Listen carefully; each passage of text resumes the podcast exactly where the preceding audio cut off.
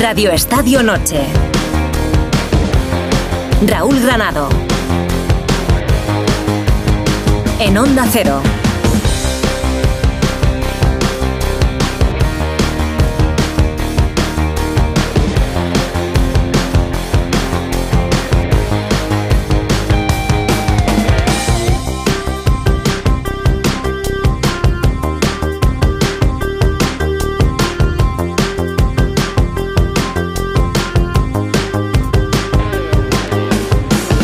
La fidelidad en el deporte es básicamente como en la vida.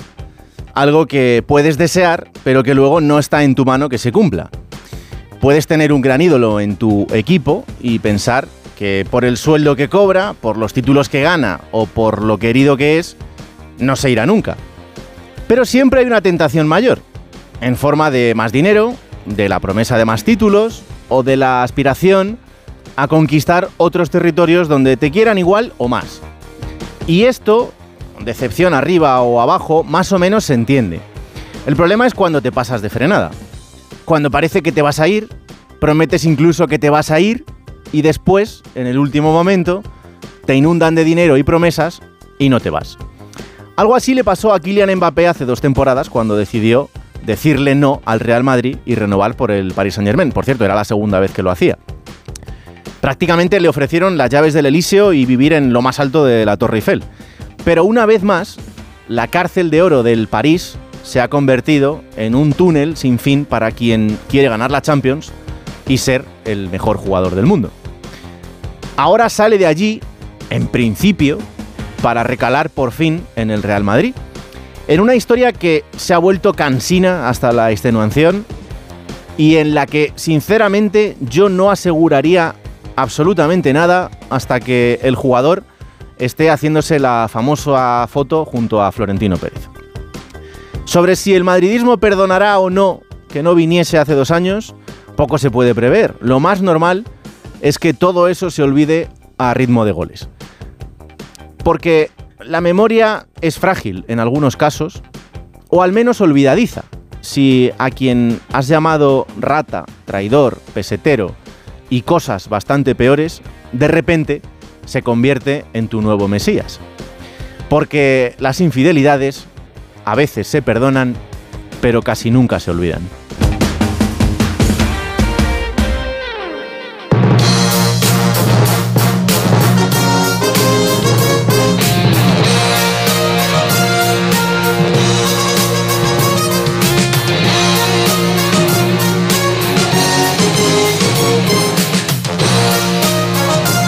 Noches. Ha empezado la jornada número 25 en Primera División en el Estadio de la Cerámica Villarreal 1, Getafe 1, Víctor Franch. ¿Qué tal, Raúl? Muy buenas. Pues un partido que ha acabado, como decías, con ese reparto de puntos que no deja de ser justo y además con una parte para cada equipo. Y curiosamente, yo diría que cuando mejor estaba el Villarreal ha marcado el Getafe, que ha sido en la primera mitad. Se ha adelantado con ese gol de Maximovic en el minuto 23 de partido. Y cuando mejor estaba el Getafe, que ha sido en la segunda, donde ha hecho méritos incluso para llevarse la victoria, el Villarreal ha sido capaz de conseguir por medio de Alberto Moreno ese tanto que le daba la igualada. El Getafe que consigue un punto para estar más cómodo, más tranquilo en la tabla. Ha dicho Bordalás de todas formas que no quiere mirar más arriba de momento, que no quiere pensar en Europa y que lo que quiere es cuanto antes posible asegurarlo puntos para confirmar definitivamente la permanencia y el Villarreal que sigue confirmando que se le atragantan los partidos en casa, tres encuentros consecutivos empatando, no ha estado mal el equipo de Marcelino en la primera mitad, pero le ha costado en la segunda y ha acabado de nuevo una semana más dejando escapar puntos del Estadio de la Cerámica. Mañana a las 2 de la tarde, Atlético de Madrid, Unión Deportiva Las Palmas. A las 4 y cuarto, Asuna Cádiz. A las 6 y media, Celta de Vigo, Barcelona y a las 9 de la noche Valencia-Sevilla. El Real Madrid no jugará hasta el domingo a las 2 de la tarde en Vallecas frente al Rayo Vallecano. Ha empezado también la jornada 27 en Segunda División en la Romareda, Zaragoza 1, Cartagena 2. Rafa Feliz. Hola, buenas noches Raúl. 23.000 espectadores han dado cita en la Romareda para intentar ver ganar al equipo. Sin embargo, se han ido con el chasco de la derrota del Real Zaragoza. En la primera parte Darío Póveda ponía el 0-1 para el Cartagena, empataba en la segunda parte francés y en los últimos minutos del partido, en el minuto 89, Fontán ponía el 1-2. Victoria para el Cartagena que se aleja de los puestos de abajo y paso atrás del Real Zaragoza, segunda derrota consecutiva en la liga, a pensar en otras cosas de momento el Real Zaragoza. De lo que no es fútbol, la gran noticia del día ha llegado desde la piscina de Doha, donde Hugo González de Oliveira se ha colgado la medalla de oro en 200 espalda. España vuelve a tener un campeón del mundo 30 años después. No pasaba desde Martín López Ubero en Roma 1994.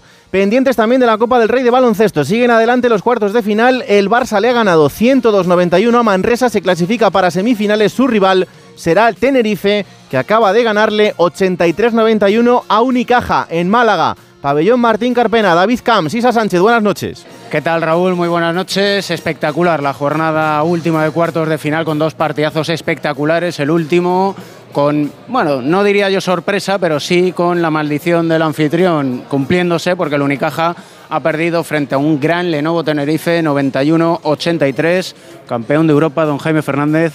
Buenas noches. ¿Qué tal? Buenas noches. Vaya partido que habéis hecho, puro carácter. Sí, muy bueno. La verdad es que, que hemos estado increíbles, eh, tanto en la primera parte, cuando Unicaja tenía un acierto espectacular, que, que, bueno, no sé cuántos triples han metido, pero, pero estaban teniendo un acierto espectacular y nosotros nos hemos mantenido ahí. Sabíamos que igual pues bajaban el pistón en algún momento eh, y nos hemos aguantado les hemos aguantado todos los arreones que han tenido y, y, mira, pues, pues muy contentos porque el partido ha sido muy complicado, Unicaja es un equipazo y, y, muy contentos de la victoria. Un 7 de 10 del Unicaja en el primer cuarto, 21 de 26 puntos, han anotado desde el triple. Y en el triple, Aaron Dornekamp. Espectacular. 6 de 6. Sí, espectacular. La verdad es que Aaron ha estado increíble. Uh, bueno, a destacar obviamente el acierto tenido de tareas de tres, pero atrás ha estado increíble, eh, parando a Will Thomas, parando a todos los jugadores que ha tenido. Eh, la verdad es que Aaron ha sido un partido eh, de 10. Mañana, 9 de la noche, el Barça. Opciones. Bueno, todos, o sea, opciones hay. Esto es básquet y esto es la Copa del Rey. Um, bueno, vamos, vamos a, por, a por ello. No sé, ahora mismo tengo la cabeza en este partido todavía. Pero, pero, pero bueno, vamos a, vamos a por al Barça o al equipo que, que, tocase, ¿no? Yo creo que podemos competir y vamos a intentarlo. El Barça, que además es un equipo que este año quizás es más ofensivo que defensivo. Pues no lo sé. La verdad es que hemos jugado un partido contra ellos eh, y, y bueno, perdimos ahí con un triplazo de, de, ahora mismo no me sale el nombre, el americano uh, Jabari. Jabari Parker, perdón, que se ha tenido un lapsus. Eh, ha tenido, metido un triplazo y jugó espectacular y nos ganaron así.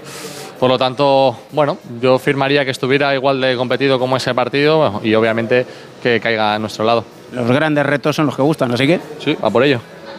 Gracias y a descansar. Gracias, que vaya muy bien. Jaime Fernández, en directo, aquí en Onda Cero. Isabel Sánchez, buenas noches. ¿Qué tal, David? Muy buenas noches. Se ha quedado el Carpena en silencio. Absoluto, la verdad, porque había muchas esperanzas puestas en este partido. Es verdad que hacía 22 años que el anfitrión no lograba revalidar el título en su cancha. El último que lo hizo fue el Tau Vitoria en el Bues Arena. Era muy complicado la gesta que tenía Unicaja entre manos, pero bueno, al final ha caído a la primera de cambio, que era algo que quizá a lo mejor no se esperaba o el ambiente no estaba preparado a lo mejor pa para ello, por todo lo que se ha ido a lo largo de estos días, pues con ese Málaga tiene un plan y con ese recibimiento al equipo y esa intención que había de al menos poder llegar a, a semifinales. Lo cierto es que al final se ha llevado el Lenovo Tenerife el partido, que creo que al final ha sido mejor David sobre el parqué, que es donde hay que, hay que serlo. Sobre todo en ese tramo final, Raúl, como ha sido mejor en el tramo final del primer cuarto de final de hoy, mm. el Barcelona ante el Manresa. El Manresa ¿Sí? llegaba incluso con un punto de ventaja a los últimos tres minutos, pero ahí ha aparecido el argentino Nicola Provítola con un triple casi imposible desde 8 metros, luego con un 2 más 1, con otro triple anotado y en ese momento el Barcelona ha aparecido, ha tenido temple para ganar definitivamente al Manresa por 102-91 y ha sido un partido sencillamente espectacular. Puro baloncesto, lo que hemos vivido esta noche en el Carpena y mañana lo que viviremos con las semifinales. A las 6 de la tarde, el encuentro entre el Real Madrid y el Valencia Basket. A las 9 de la noche, el Barcelona frente al Tenerife, espectacular, luego comentamos Raúl, hmm. esta Copa del Rey de Málaga. Y está jugando en estos momentos Carlos Alcaraz su partido de cuartos de final del torneo de Buenos Aires ante el italiano Baba Sori en el barrio de Palermo, Buenos Aires Low Tennis Club. Hola Rafa Plaza, buenas noches. Hola, ¿qué tal Raúl? Buenas noches. ¿Cómo marcha Carlitos? bueno, pues no ha sido fácil. Se acaba de llevar el primer set en el tiebreak, cediendo un solo punto, 7-6 ante Babasori. Y te digo que no ha sido fácil porque primer set de más de una hora, eh, muy sólido Babasori, jugando muy agresivo, ha llevado a Carlos al desempate. Y eso sí, en el desempate, como te digo, el número 2 del mundo se ha anotado la primera manga. Va a empezar la segunda en unos instantes. Volvemos cuando acabe el partido. Y mala noticia del día, aunque esperada, es la sanción a Mokatir.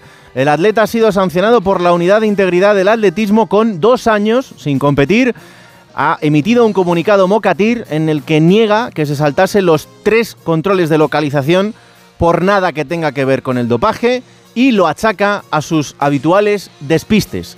No va a recurrir y empieza desde ya a cumplir la sanción, pues sus despistes le cuestan de momento quedarse sin los Juegos Olímpicos de París. Y luego ya veremos. Son las 11 y 41 minutos de la noche.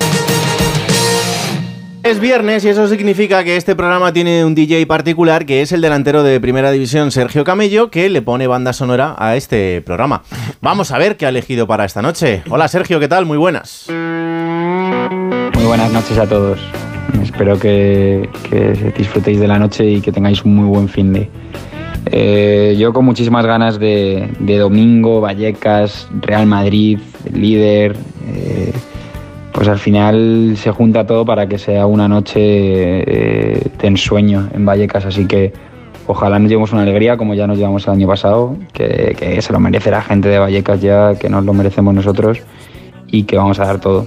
Así que nada, eh, esta noche traigo la canción de Un buen castigo de Fito Fitipaldis, que bueno, que me, que me vicia un poco ahora a ella otra vez y la estoy disfrutando un montón. Así que nada disfrutar un montón de la noche y un abrazo muy grande. Porque está prohibido. El mejor de los pecados es el haberte conocido. Tú no eres sin mí, yo solo soy contigo. Y cuidar de las estrellas puede ser un buen castigo. Hola Alberto López Frau, buenas noches. Temazo, buenas noches, Raúl Granado.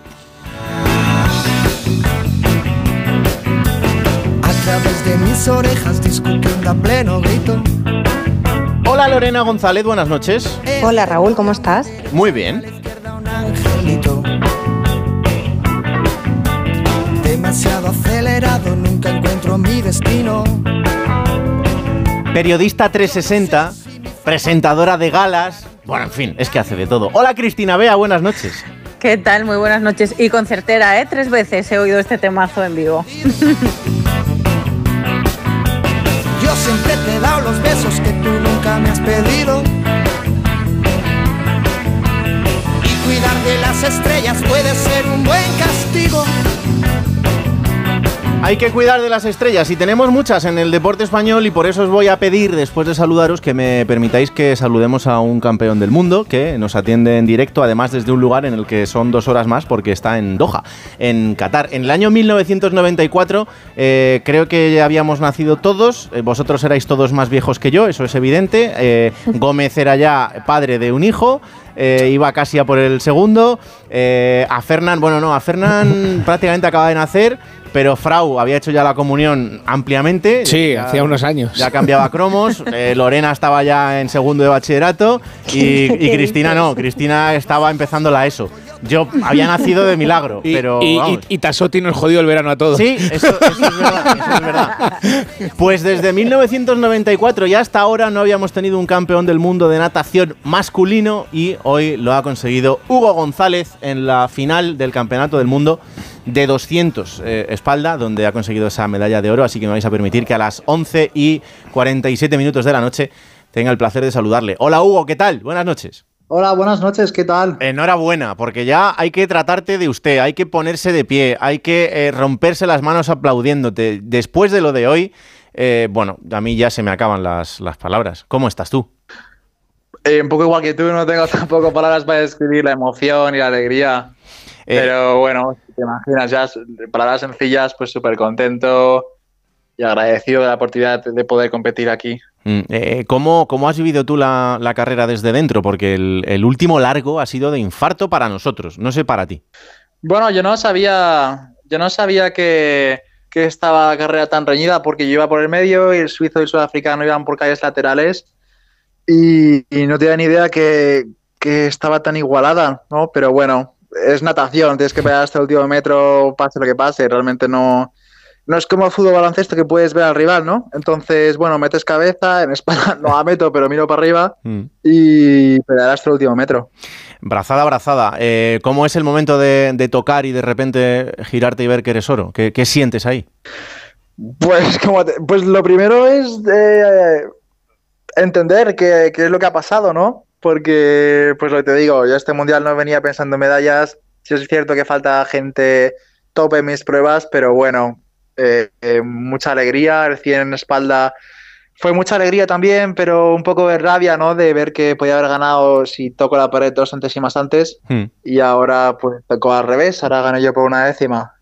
Eh, oye, Hugo, em, ¿por momentos como el de hoy merece la pena todo el camino? Uh, no.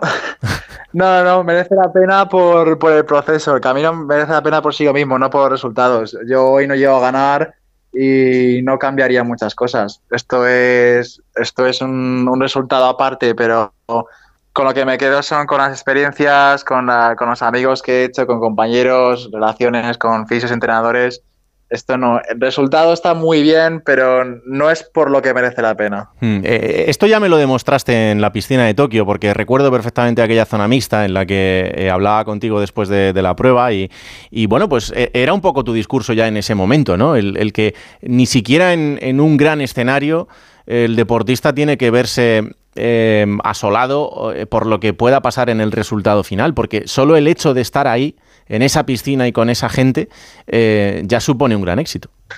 Sí, sí, sí, es lo que te digo, es un deporte, pero si la gente, toda la gente que no queda primera deja de hacer el deporte, esto ya no sería igual. Eh, se disfruta por, por el día a día y el pico, bueno, sí, es cierto, ¿no? Que, que, el resultado te puede dar muchos ánimos o te puede derrumbar emocionalmente, pero, pero bueno, estamos disfrutando del proceso, y de todo el camino que conlleva ello. Mm, eh, y a cinco meses de, París, ¿cómo, ¿cómo, lo ves? ¿Cómo, cómo lo encaras en, este, en este tramo de la, de la, temporada? Y sobre todo con lo que va a suponer el volver a verte como una de las opciones para la delegación española. Bueno, eh, realmente no, las opciones dar un poco igual, ¿no? Sobre todo en natación. Si, fuera, si me dices que es fútbol baloncesto, mm. que depende de equipos, depende de cómo va a estar el contrincante, pero esto depende del marcador y un tiempo, y así es así de sencillo. Entonces, realmente da igual eh, lo que se consigue ahora. El objetivo es estar igual de bien, si no mejor, en, en julio y dar nuestra mejor versión allí. Hmm. Eh, Hugo, es una noche en la que vamos a hablar con, mucha gente que se ha convertido en referencia y, en pioneros. Fíjate, en un ratito he quedado con, Denis González, tu, compañero también de, natación, en este caso de, la sincro, eh, para hablar con él y, también repasar lo que ha sido este mundial para él. Pero en tu caso, ¿te sientes ya como una referencia del deporte español? No, no, no, ahora me siento como que tengo la prueba mañana 50 espaldas y último día relevo. No tengo tiempo de, estar pensando en, otras cosas, la verdad. Pues eh, yo te agradezco un montón que nos hayas atendido en, directo y a esta hora de la noche, eh, que lo disfrutes, que lo sabores bien y sobre todo que, descanses y que tengas esa enorme sonrisa siempre en la cara. Un placer, Hugo González. Gracias, un placer, gracias a vosotros. ¿Veis? No pasa nada, ¿eh? eh las 12 eh, menos 8 minutos. Eh, este señor es campeón del mundo, está en Doha, donde son dos horas más. Y, así de amable y con esa sonrisa ha atendido a todos los medios que lo han requerido.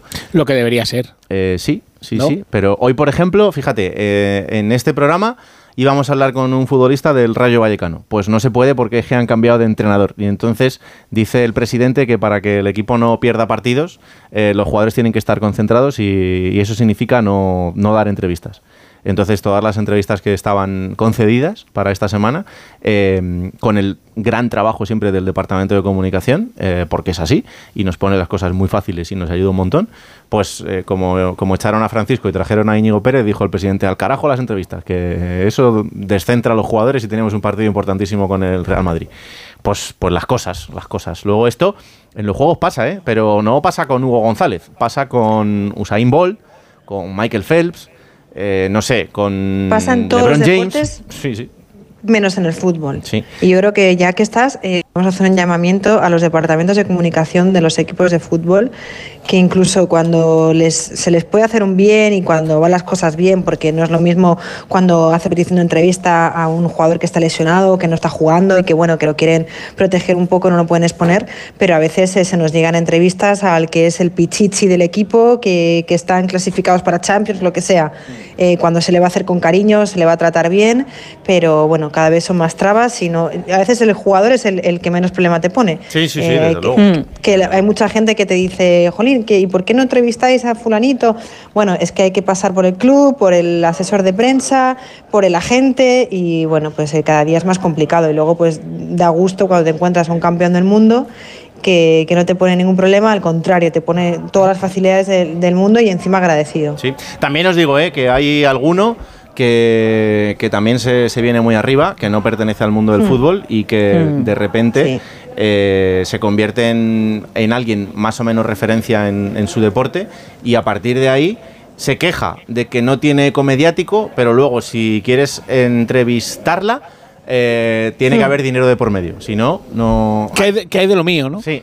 Entonces, a veces, a veces el debate se nos complica. ¿Qué le voy a contar yo de esto a Alfredo Martínez? Barcelona, buenas noches. ¿Qué tal? Buenas noches, ya en vivo. ¿Cómo eh, has, ya en cómo vivo. has hilado además la zona? ¿Has eh? visto? No. Has visto, ¿eh? Pero No, ya está pero- en vivo, ya está en vivo. Sí, sí, sí, sí. Pero te podría contar miles de anécdotas.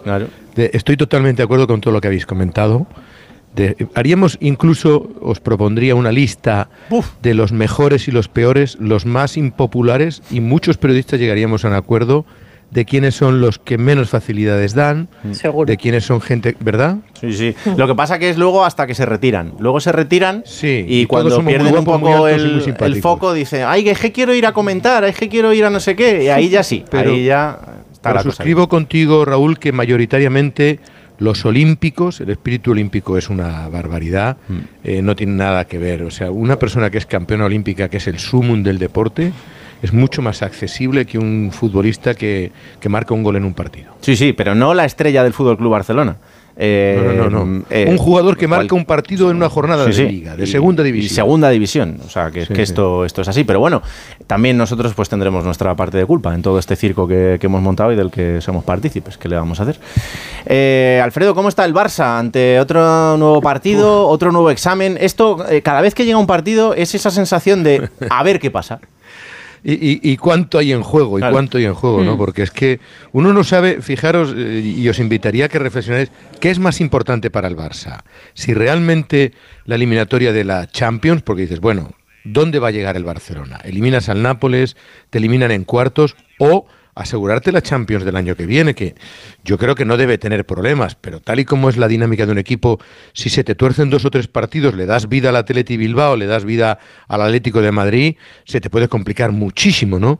Por Mm. eso, mm, no, sé si el Barcelona haría bien en anteponer el choque del, del Celta eh, o, o- o priorizar el choque del Nápoles, porque me parece que ahora mismo el Barcelona tiene que ir partido a partido por lo muchísimo que se juega y de hecho hoy la rueda de prensa de Xavi, el- yo comentaba con algunos compañeros, yo sigo todas las ruedas de prensa en directo, la he visto en un tono bajo. Sí, yo le veo como que, como que se le van a hacer bola de, de aquí al final de año las ruedas de prensa. Le veo, le- le veo con, con- con esa frialdad, de, de- ya, ya no está con esa locuacidad que hablabas con él y estaba risueño, comentaba, bromeaba con nosotros, esto Mm. por aquí, esto por allá.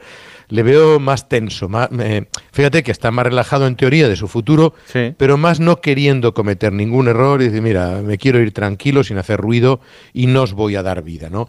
Y hoy le hemos visto en esa línea, consciente de lo mucho que se juega el equipo, no ha querido hablar de Mbappé, dice, mira, este no es un problema mío, cuando venga, si se confirma, ya hablaremos. Eh, eh, tampoco ha querido hablar en torno a la- al futuro de los futbolistas, porque claro, desde París nos llegan eh, inmediatamente rumores de que hay muchos futbolistas que están interesando al Paris Saint Germain para regenerarlo. Y hay dos nombres propios que lo vinculan con el Barça. Mm. Evidentemente, uno el de Gaby, intocabilísimo. Hombre, ya solo faltaba. es verdad, encima se va Mbappé al Madrid y le quitan Claro. al Barça a los jugadores. Oiga, esto que, ¿a qué jugamos? Mm. Y luego eh, de John. Eh, lo de De Jong es más factible, ¿no? Yo, no sé, no sé lo que opinarán Alberto, Lorena o, Cristina en el, en el, sentido de que eh, los nombres que están sonando, vale, son muy bonitos, pero son muy caros. No sé si el Paris Saint Germain se va a meter en una huida hacia adelante, si va a inflacionar el mercado, pero desde luego eh, De Jong es un jugador que el Barcelona entraría en conversaciones si le hacen una buena oferta, pero Gaby innegociable. Tiene mil millones de cláusula y el Barcelona entiende que sería un mensaje muy equivocado, más que venderle al futbolista la sensación de que estás vendiendo a jugadores franquicia, ¿no? Claro. Como, como Gaby, ¿no? Eh, Gaby, Pedri y Lamin Yamal, yo creo que deben ser intocables por encima incluso de Araujo y de John, por supuesto. Yo creo que ahora mismo si el Barça tiene que edificar el equipo de los próximos años, eh, hacerlo sin, sin Gaby, por, lo, por todo lo que representa y a la edad que tiene, en eh, los galones que ha tomado, dentro y fuera del terreno de juego, ¿eh? porque a mí eso sí que me sorprende. Y yo creo que son tres jugadores que son absolutamente indiscutibles en el futuro del Barça. El Barça del futuro. Lo ha dicho Xavi, ¿no? Hablando de precisamente de, de Gaby, ¿no? Que tiene que quedarse y ser uno de los capitanes del Barça y uno de los emblemas. Yo creo que debe ser uno de los nombres propios que estén hmm. fijados en el Fútbol Club Barcelona por, por muchos años. Yo no tengo ninguna duda de que el PSG eh, sí que va a tirar de todo el talonario que pueda, porque se le va su estrella, se le va su figura, y es un golpe al orgullo de Alquelaifi, seguro, y que tendrá que, que, compensarlo de alguna forma, como, como sabe esta gente, ¿no? Con dinero y tirando de, billetes. Pero, pero bueno, yo creo que el Barça tiene que quedarse lo más ajeno posible a esta situación por su propio bien. Es que en el Barcelona eh, el límite, el, techo de lo, de lo, malo, no sé dónde está. Eh, estamos siendo muy positivos. Yo creo que, que, nadie quiere que se vaya Gaby por el, por el bien del fútbol español, por el bien del, del Fútbol Club Barcelona, de la competición, eh, por el futuro del propio jugador pero a mí no me extrañaría mm, absolutamente nada. Claro que es el jugador franquicia, pero es que a lo mejor es por el que más dinero pueden sacar y, más necesidad que tiene el Barcelona en, estos tiempos. Eh, no recuerdo en otro momento de la historia que, se haya visto así. Vimos salir a Messi cuando el día de antes estaban hablando de una renovación, al día siguiente le informan a Kuman que, que se marcha Leo Messi. Es decir, ya después de haber visto eso y cómo se hizo, Mm, yo estoy, vamos, no me sorprendería absolutamente nada. Mm. Ojalá que no.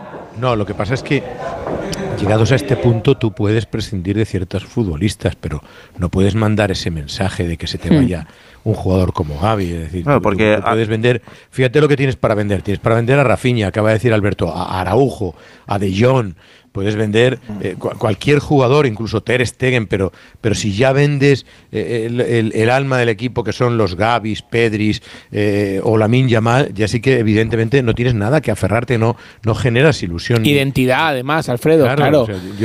Porque esta regeneración, Alfredo, traspasar. esta regeneración que, que, Deco el otro día asomaba la patita, luego rectificaba, luego decía que bueno, que sí, que, que no había querido decir tanto.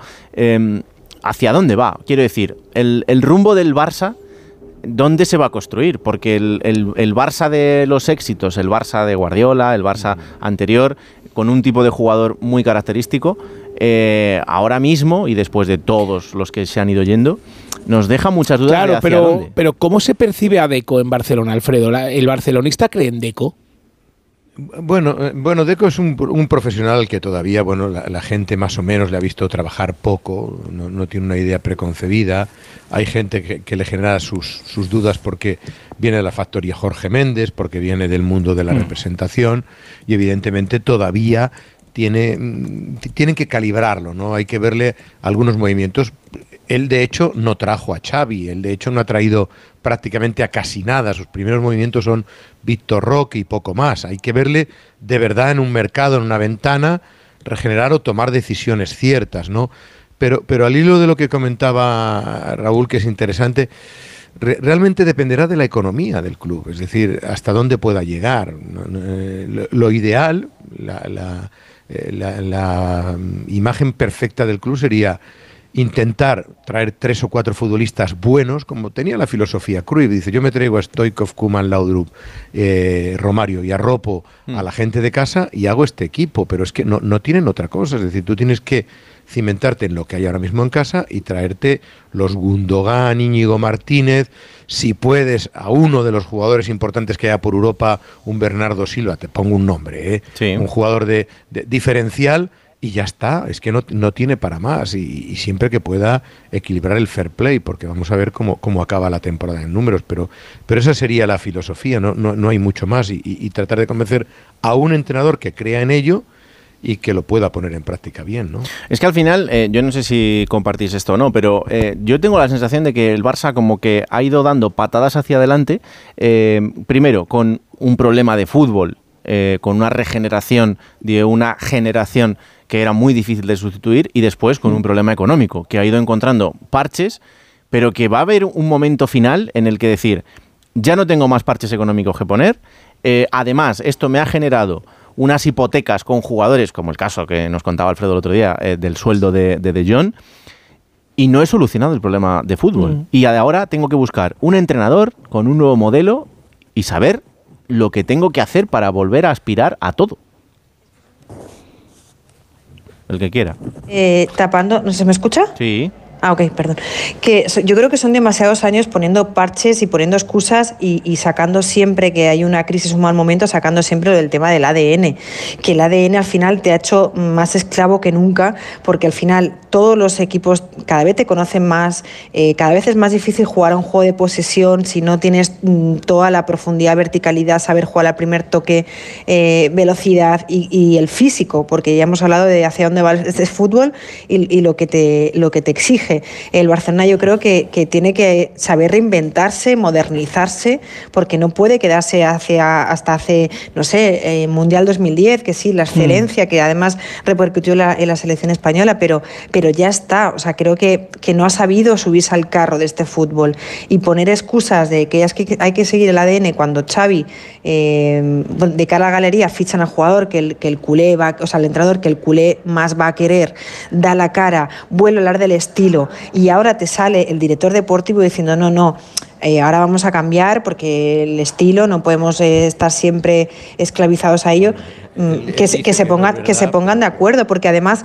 si tú pretendes eh, modernizar el, juego, el estilo, primero, convence a la afición y segundo, ficha jugadores porque entonces no puedes tirar solo de cantera. Los, los, canteranos sí que te van a, van a subir y van a jugar a, lo mismo, pero si quieres además sumar otro tipo de versatilidad, vas a tener que, tirar de talonario. Y yo no sé el Barcelona hasta qué punto puede hacerlo. Entonces, creo que esto es como ir hacia los cimientos de un equipo en los que ahora mismo eh, la crisis ya no es futbolística, es que es financiera. Entonces, ¿Cómo va a poder adaptarse? Claro que, que, hablar del estilo y de que bueno, vamos a adaptar a otro tipo de jugadores y podemos fichar esto y seremos un equipo más completo. Sí, pero ¿realmente puedes o van a seguir vendiendo humo al aficionado culé?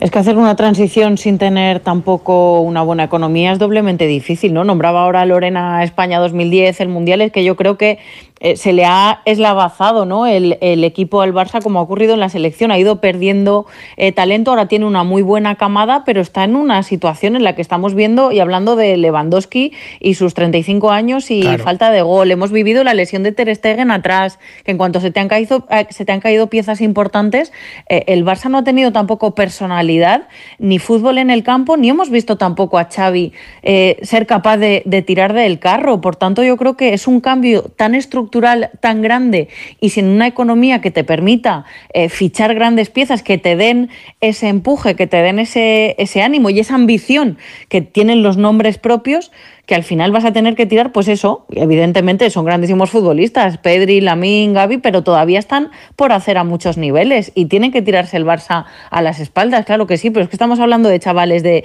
16, 19 y, y 22 años. Mm. Sí, es que es muy complicado y la liga del año pasado les hizo ganar tiempo.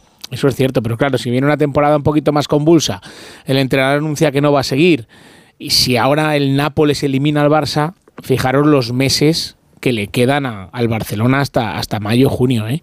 Y luego viene Mbappé. Bueno, y luego ya, aparte de lo que haga el eterno rival, claro, que eso siempre está ahí, evidentemente. Pero antes que, comentaba Alfredo, y al final, ¿qué es más importante para el Barça? Ser, a largo plazo, seguramente ser cuarto. El Barça no puede permitirse el lujo de quedarse fuera de la Liga de Campeones. Pero claro, momentáneamente caer eliminado con el Nápoles sería terrible. Sería terrible para el día a día, me refiero. Si va a hacer si va a hacer eterno el día a día del Barça. Empezaría a peligrar Xavi. Seguramente. Yo creo que sería incluso cesado. No sé qué pensáis, pero. Oye, por Sí, cierto, sí, un- Alfredo. Una caída con estrépito del Nápoles sería eh, cese. Sí, decía Raúl. La, la- la reacción de, de Laporta el otro día, después del partido, eh, eh, ¿esto va a ser habitual cada vez que el equipo de un traspiés? Porque Pero, pero, tampoco pero es, muy- habitual por él, por él, porque él está sometido a una enorme presión, tiene unas crisis de ansiedad importantes, eh, se está jugando patrimonio personal, han avalado cantidades, entonces hay tanta presión, hablamos, claro, la presión de los futbolistas, en este caso directiva, estáis hablando de tema económico, es que eh, algunos de los directivos han avalado más que otros, si las cuentas no cuadran, si no se ajustan las palancas, si no aparecen los sustitutos del Ibero, hay varios millones, cerca de 18 millones de patrimonio que se pueden ejecutar algunos de los directivos que más han puesto. Claro, hay, hay que entender un poco todo eso, ¿no? Es, es una situación muy complicada. Yo, yo al hilo de lo que comentaba un poco Lorena antes del tema ADN, yo no creo que el problema sea el ADN Barça. O sea, si lo de ADN Barça es una frase muy bonita nuestra, si, si es una filosofía de juego que va progresando. O sea, Luis Enrique la implantó con Neymar, Luis Suárez y Messi y no era purismo Barça absoluto y nadie pensó que aquello se salía. No, porque ganaba. más, yo- eh, ganaba. Ganó la que liga el año tema. pasado, Xavi ganó la liga el año pasado con cero purismo. Pero, pero- por Y- eso pero, no que pasa, pero no pasa nada reconocerlo. lo pero que no, pasa no, que, pero que- pero que- que lo que decía tampoco- es que ese mensaje al final ha ido tapando mucho y, y- y no pasa No, nada que por no, que decir, no oye, que- podemos que jugar no a otra que cosa. sea- yo, yo no creo que sea tan problema de ADN Barça, porque al final tú vas, eh, era otro estilo de ADN Barça, lo implementaba el propio Guardiola, iban- cada uno va progresando en su idea. Yo creo que es un problema de futbolistas, que el Barcelona no ha firmado buenos jugadores, es decir, a veces estamos sobredimensionando. El Barcelona ha pagado el oro y el moro por Rafinha, que es un buen futbolista, pero no es una mega estrella por la que han pagado. Otro tanto, Ferran es un grandísimo futbolista, pero no es la mega estrella de sesenta y tantos millones de euros. Eh, Lewandowski está en el ocaso de su, de su carrera deportiva y como ellos, muchos de los jugadores que han llegado al Barcelona, ¿quién marca diferencias? Y ese es el problema. Alonso, Koundé, esos jugadores. Talento, talento es lo que hace no falta. sido titulares en el Barcelona. Claro. Claro. Sí, sí, totalmente. Bueno, Alfredo, y ante Oriol. estas, ¿qué, qué hacemos con lo deportivo para el partido? Pues mañana recupera Uriol Romeo, que hoy ha entrenado con el equipo. No creo que juegue. No recupera Sergi Roberto. Sigue teniendo varias bajas. Gaby, Valde, Marcos Alonso. Sobre todo hay que ver que tampoco recupera ninguno de estos, ni Joao Félix, ni Ferran Torres, eh, ni Se- eh, Sergi Roberto a lo mejor sí para el partido de Nápoles. Eh, y ver si, si realmente en este choque ante el Celta, que por cierto es un campo que se le da fatal al Barça, ¿eh? es el peor estadio del Hmm. siglo XXI para el Barcelona en toda su historia, para que veáis la dificultad que tiene este campo donde solo ha ganado una vez en los últimos años, ¿no? Y encima con, con un Celta necesitado de puntos.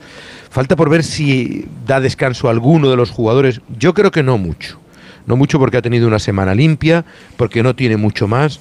Si acaso a lo mejor puede jugar Fermín, que está teniendo menos protagonismo quizás del que merece el chaval, que está rindiendo bastante bien.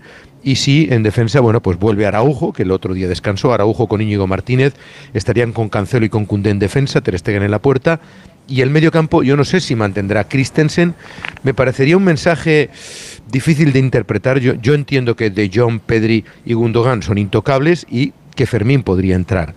Si quiere dar descanso a alguno, metería a Christensen y por tanto seguiría siendo el sostén del equipo y arriba Lamin Yamal y Lewandowski con opciones de que Rafinha pueda dar descanso a Lamin que está jugándolo absolutamente todo después de que Rafinha ya el otro día tuviera minutos. No tiene mucho más, así que vamos a ver qué es lo que qué es lo que ocurre en el, en el choque de mañana, ¿no? Bueno, pues vamos a ver cómo es esa batalla con el equipo de Rafa Benítez, que además eh, también necesita sumar y hacerlo en Y que casa. ha mejorado, ¿eh? Las Sí. últimas tres semanas Sí, goleó Osasuna, si no me equivoco, 0-3. El otro día contra Getafe Bueno. no ganó de casualidad, volvió a meter dos goles, que le estaba costando si mucho ver portería. ¿no? Claro. Hombre, eh, yo de Sí. verdad el otro día lo, lo vi en directo en el Coliseum y yo no entiendo que Yago Aspas sea suplente porque cambió absolutamente el, el partido. Pero bueno, para eso está Rafa Benítez y evidentemente no creo que él quiera tomar. Yo creo que es un tema físico. ¿no? Que le cuesta Puede jugar ser. los 90 minutos. A lo mejor Rafa prefiere que juegue la última media hora. Puede ser, pero nunca he entendido eso, de Bueno, por qué la última media hora. Y no- y no los primeros 60, ¿no? Los rivales están más cansados, Raúl. Y si no hubiera sido, por si no hubiera sido por dos errores burdos de, de juveniles en defensa, eh, pues seguramente él Sí, eh, saca hubiese el partido no sé quién, no sé quién está más exigido, si Benítez en el Celta o Xavi en el Barça. Bueno, lo que pasa es que Benítez tiene un contrato de cuatro años que es complicado Y de. de hecho, resolver. él, él siempre. claro, él siempre repite que, que esto es a largo plazo. Sí, sí, desde luego. Alfredo, mañana te escuchamos. Un abrazo. Un abrazo a todos, buenas Chao, noches, chao. hasta mañana. Buenas noches. Pensabais que no íbamos a hablar de Mbappé, siempre sí, pero primero quiero que Alexis Martín Tamayo, Mr. Chip, nos traiga los datos del fin de semana que creo que tienen que ver con la tortuga. Hola Alexis, buenas noches. ¿Qué pasa, Raúl? Buenas noches. Bueno, hoy, más que hablarte de un partido en concreto de la, de la liga, eh, vamos a hablar de, de un jugador que cuando llegue a la liga eh, nos va a devolver eh, a donde estábamos hace algunos años, cuando teníamos aquí a Neymar, a Messi, a, a Cristiano, a Luis Suárez, cuando los más grandes estaban aquí, ¿no? Hablo evidentemente de Mbappé, eh, que ya va a hacer piña con, con Bellingham, que va a hacer piña con, con Vinicius. Vamos a ver si los jóvenes del Barça, Lamin Yamal, por ejemplo, Pedri, alcanzan también ese nivel y podemos vivir eh, ligas parecidas a las de años anteriores. Y quería aprovechar este anuncio de Mbappé mm, de que va a dejar el PSG y que mm, probablemente volverá, vendrá al Real Madrid para hacer una comparativa entre cómo llegó Cristiano Ronaldo en su momento al Real Madrid y cómo llega Mbappé. Y con eso creo que la gente se puede hacer una idea del tipo de jugador que está viniendo a la Liga Española. Cristiano llegó con 24 años, Mbappé llega con 25.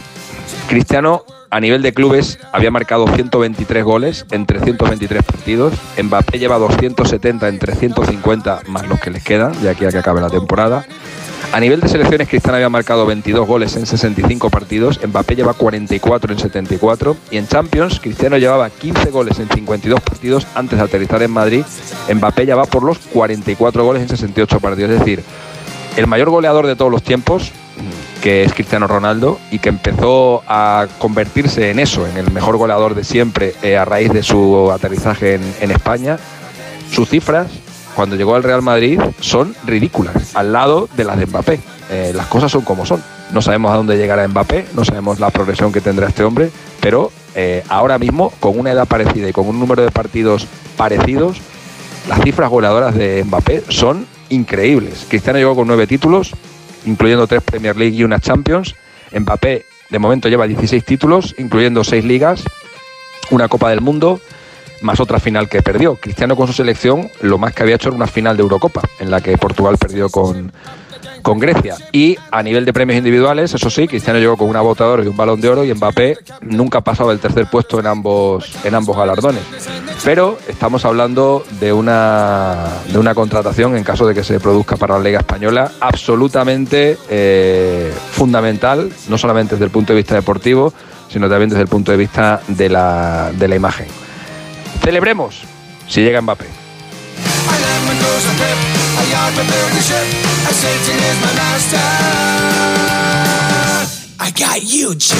Es evidente que la llegada de Mbappé cuando se produzca generará el impacto de poner a la liga otra vez en el gran foco, eh, ese gran foco que se perdió con eh, la salida de Messi y de Cristiano Ronaldo y que ahora, bueno, pues eh, sin un rival, porque aquí eh, siempre que hay para unos un héroe, tiene que haber para otros un villano, lo vimos con Cristiano y con, y con Messi, Mm. ahora, bueno, pues no tanto, eh, pero por lo menos el foco mediático lo tendrá de nuevo la, la Liga Española. Hola Alberto Pereiro, buenas noches. Hola familia, ¿qué tal? Muy buenas a todos. ¿Estaba Alexis enfadado con la grabadora o qué le pasó? Sí, sí, sí, le, le va dando porrazos, le va dando porrazos.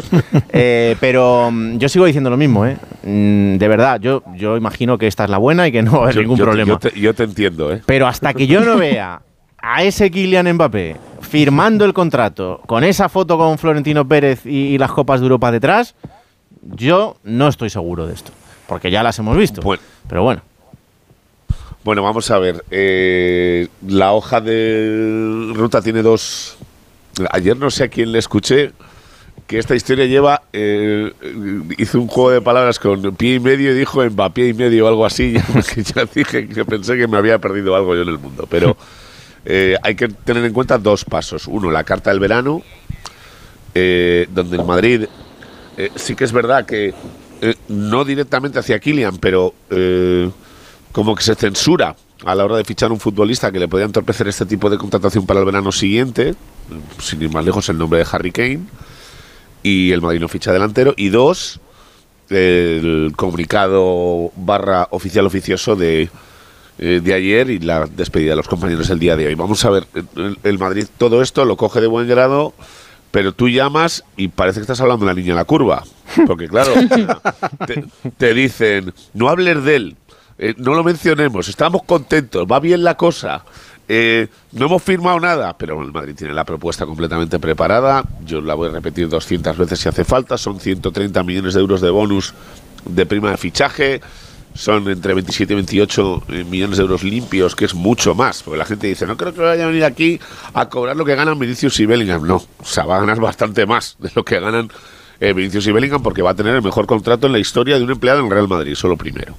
Y eh, un contrato largo con los 50% de derechos de imagen, eh, que según la estimación del club, lo decía ayer por la noche, son seis veces más que el 100% que gana el PSG. O sea, eso sumado a lo que va a revalorizar todos los contratos del Madrid, eh, las giras, eh, si ya no había un sitio en el Bernabéu ahora, imagínate eh, cómo va a ser la, la temporada que viene, pues te hace entender que no hay nada firmado, porque a mí me aseguran y me juran y perjuran que no hay un papel firmado todavía, por mucho que la gente le extrañe, pero que la hoja de ruta está bien, que los pasos se están dando y que en el madridismo por primera vez en esta saga de eh, siete años, si contamos el principio del Mónaco y con tres intentonas, pues va la cosa bastante bien encaminada.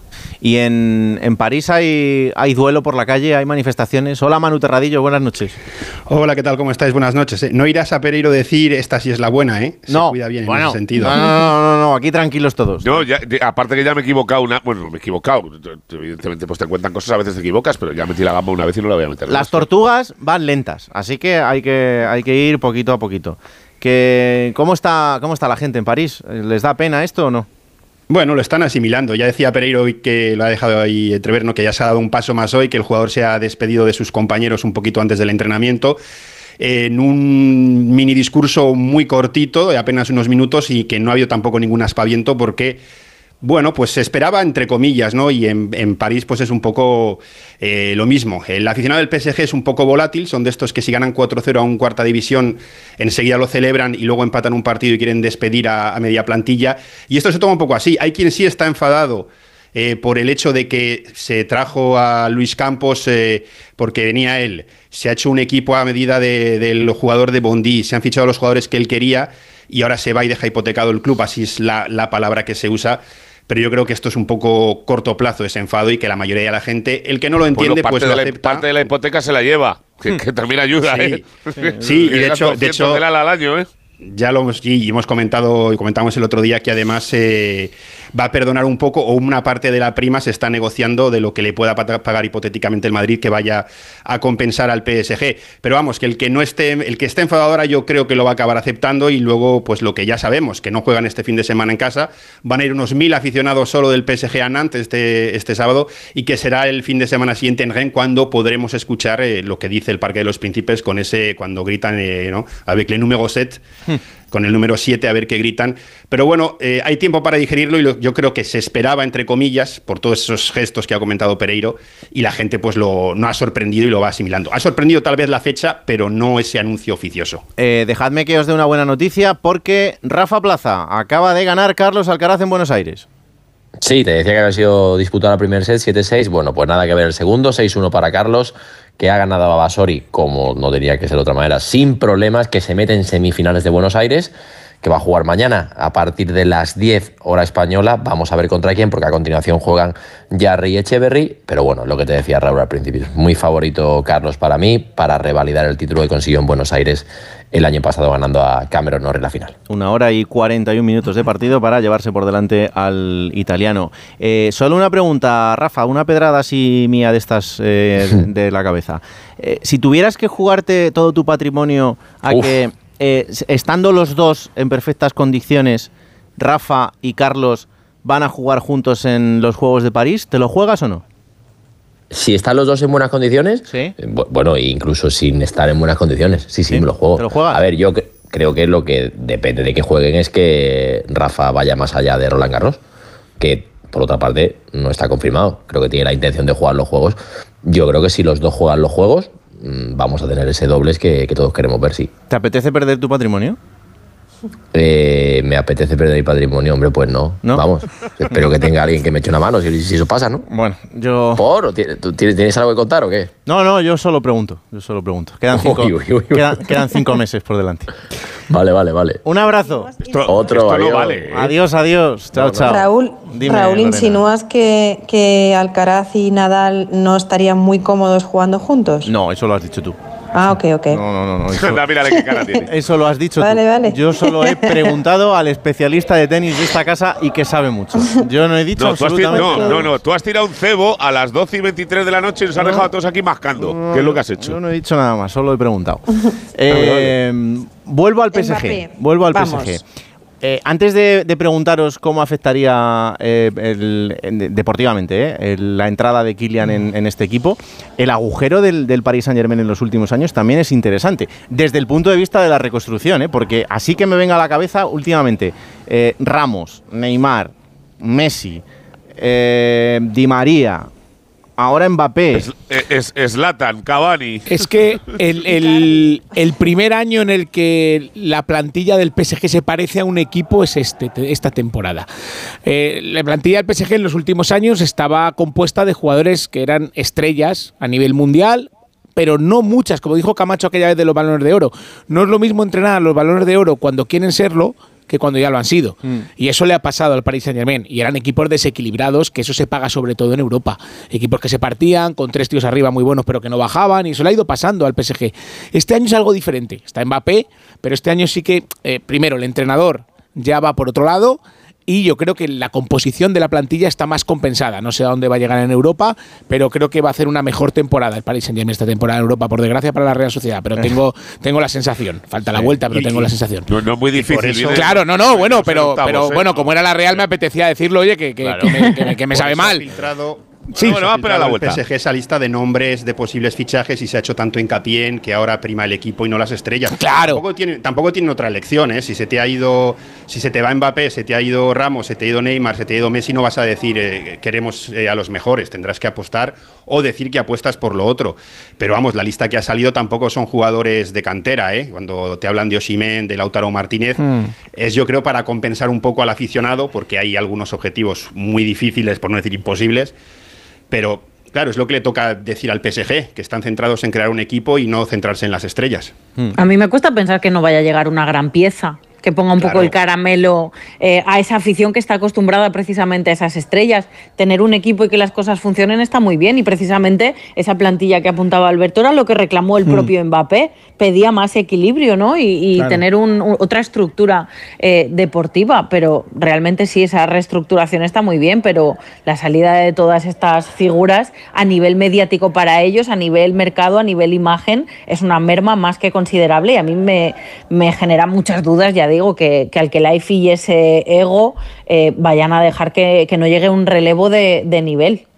Bueno, pero de un perfil más bajo. ¿eh? Sí, más bajo, seguro. No, eso, va eso ya terminó. Eso ya terminó. Claro, sí, Hombre, la fichan cosa- la cosa es que ahora- Los mundo, fichajes por nombres está- está- están cogidísimos todos. Sí, la cosa, la cosa es si ahora de repente la llegada de Osimen eh, vaya a ilusionar a la gente como es- Mira, a- a- afortunadamente el fútbol sigue teniendo sus claves, al margen de a veces del dinero y de las estrellas, porque si no sería terrible esto. Y si tú un Harry equipo... Kane les, dije que no, les dijo que no, por ejemplo. ¿Quién? Y era- no te Harry- Lorena. Harry Ah, Kane Harry les dijo Kane. que no. Y era, y era uno de los cinco top candidatos que podría haber ido, ¿no? También. Colomoni que Eh, fichó, de primeras les había dicho que no, que él no tenía por qué irse a París siendo parisino. Lo que pasa es que Harry Kane, que parecía que iba a ir al Madrid, se fue al Bayern y por eso se le cerró la puerta y él acabó en el PSG. Pero va a tener problemas porque ya no es un club tan atractivo porque no vas a jugar con Mbappé. Y va a estar un poco como hace cinco años, en los que vas a tener que pagar un sobresueldo para que un jugador que sea un 7, entre comillas, pues le vas a tener que pagar un sueldo como si fuese un 8. a, lo mejor hay que sacar, a lo mejor hay que sacar a alguno del Real Madrid de arriba. Bueno, es que Bueno, es- el primera, primer año no, ¿eh? Venga, voy, voy, a, voy a por eso. ¿Cómo Sí. encajamos a Mbappé dentro A de ver, este Real Madrid? eh, Dentro yo- de, lo, de- de lo futboli- de lo futbolístico, Sí, sí, es, sí, que, claro. es que a mí eh, eh, me hace mucha gracia cuando escucho los debates y las discusiones estas de, de que si Mbappé, que claro, que como va a cobrar mucho dinero, que va a ser eh, que va a ser un escollo, un problema para el, para el vestuario, porque claro, más de 20 kilos para. Pero, pero, o sea, vamos a ver, que esto ha pasado toda la vida y que Alexis acaba de dar unos datos que son impepinables, que no, tú tú no te puedes comparar, que Bellingham es muy bueno, pero que lleva seis meses en el Real Madrid demostrándolo. Mbappé, estás fichando a un campeón del mundo, a un, un subcampeón del mundo por un penalti, que si no lo sería por, por, por segunda vez, un tipo que, que, los números que tiene le avalan y que, y que lleva más años. Entonces, pero eso es, eso, eso, es verdad, Lorena, pero lo que yo creo que el Madrid debe tener claro y aprender de, de errores del pasado es que la llegada de Mbappé no tiene que, que significar desequilibrar la plantilla. Y eso tiene que, no tener mucho cuidado no con eso. Que, que, no es desequilibrar, que a Vinicius Si le va a hacer mejor, que a Rodrigo. Dios. Claro, que a Vinicius le va a hacer mejor, que a Rodrigo si se queda le va a hacer. A todos va a hacer mejor. No, pero, pero, Y- pero y- otras y veces ha llegado una entrar estrella y se han marchado jugadores que, compensaban el equipo a largo plazo. pero él tenía una merma de nueve. Cuidado, cuidado, entrar uno, uno uno, uno a uno. ¿O no os acordáis cuando vino Beckham, quién salió del Madrid? Déjame acabar. No, pero vamos a ver una cosa. Vamos a poner en orden una cosa. O sea, cuando vino Beckham, Sí. eh, venía a jugar eh, en, en- en un equipo donde en su posición jugaba otra bestia que era Figo. O sea, ya está mal hecho. O sea, Y se, y se fue tipo y eso se pagó cinco años. Y, y lo- y- y luego te, y luego te digo una cosa. La plantilla del Real Madrid ahora está encantada con que venga Kylian, punto número Hombre, uno. Punto ¿cómo, número dos. ¿cómo no? Pero es que te va a hacer mejor, te va a hacer ganar más. No, ya, Esto pero, pero, pero, se yo también puedo llegar a entender algún que otro jugador que después del primer año. Igual Rodrigo no está tan contento. Pero- claro, no, claro. O sea, Rodrigo ahora dice, estoy encantado. Y el Madrid vuelve al 4-3-3 y dices, vale, caben todos. O sea, Enrique Bueno, banquillo. Rodrigo es el único que podría no estar encantado, Claro. Alberto, No, pero resto Rodrigo sufre se en depende. caso Cuando de que el, el- que el Madrid se quede con cu- cuando se quede con 4-4-2 como está jugando este año. Ahí sí, porque eh, si juega con Kylian y con, y con Vini arriba, pues Rodrigo tendrá menos partidos. Y si a partir del primer año alguno tiene problemas, que llame arriba y que lo diga. No, ya está. Oye, Pero- mira, pero mira, no estoy cómodo. pero- Rodrigo, pero- 150 millones. Hasta luego, Lucas. Y ya estás. Es que eh, va- eh, del resto no hay ganas de, de enredar. Pero si vuelve al 4-3-3, caben todos. Está Rodrigo por un lado, que- está Vini por el otro, está Mbappé arriba y por detrás tienes a Cross, si renueva, a Camavinga, a Chomení y a Bellingham, a Valverde. Cinco tíos pa- para tres posiciones. Es que te cuadra oye, por- que- que te cuadra por todos lados, que es equipazo. lo que y el Madrid lo que un Claro, pero, pero para seguir teniendo un equipazo. Y hay- compensado. Ah, exacto, compensado. Pero otras veces no ha sido así cuando han llegado jugadores de ese nivel al Madrid. Pero no es el caso. A ver. Vale, vale, si no es el caso Pero no es digo que nada. No es el caso. O sea, es Vale, entrar vale. el pie- o sea, es que dicen, no, es que lo van a mirar por con Bueno, es vuestra porque opinión. van a- Frau tiene la porque, gana, porque van a ganar más pasta. Eh, primero, eh, si eres Vinicius, por ejemplo, y viene ¿cómo no otro va va a ganar más más pasta? Dios, si es que encima te no puede ayudar a a, ninguno. encima, encima te puede ayudar a ti porque la- el año que viene, si lo haces bien, vas a, vas a poder pedir más pasta porque el otro está ganando más que tú. O sea, ya encima te va a beneficiar. Te va a beneficiar porque el equipo ya es mucho más competitivo. Ahora es un equipo, pero puede ser un, o sea, un equipazo y ya puede ser el mejor equipo del mundo en este momento, si ficha Mbappé. O sea, te va a hacer ganar títulos, te va a hacer ganar primas, te va a hacer, ganar, te va, te va a hacer mejor. O sea, tener al mejor al lado.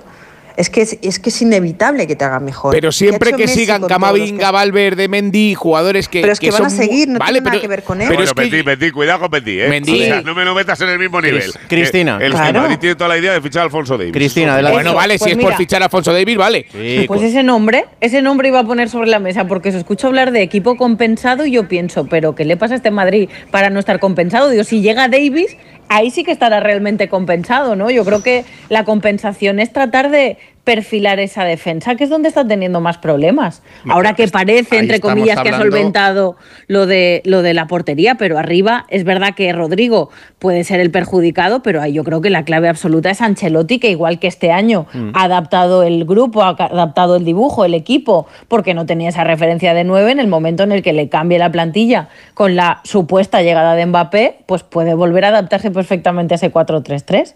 Pero una cosa es hablar de compensar y otra cosa es de mejorar. Es decir, el Madrid está compensado en el sentido de que tiene laterales izquierdos. Si luego viene Alfonso Davies, que es mejor, es mejor. Pero en este caso con Mbappé, el hueco está ahí. Si va un 4-3-3, que es donde está jugando ahora, que es en el centro, que lo está haciendo bien y que en su momento se quejó de que quería un delantero centro, pero que quería un delantero centro tipo Giroud, que te ayuda, que te apoya. El Madrid no creo que vaya a fichar un 9 así. Eh, Si va por un 9, iría por un Madrid va a 9 fichar goleador.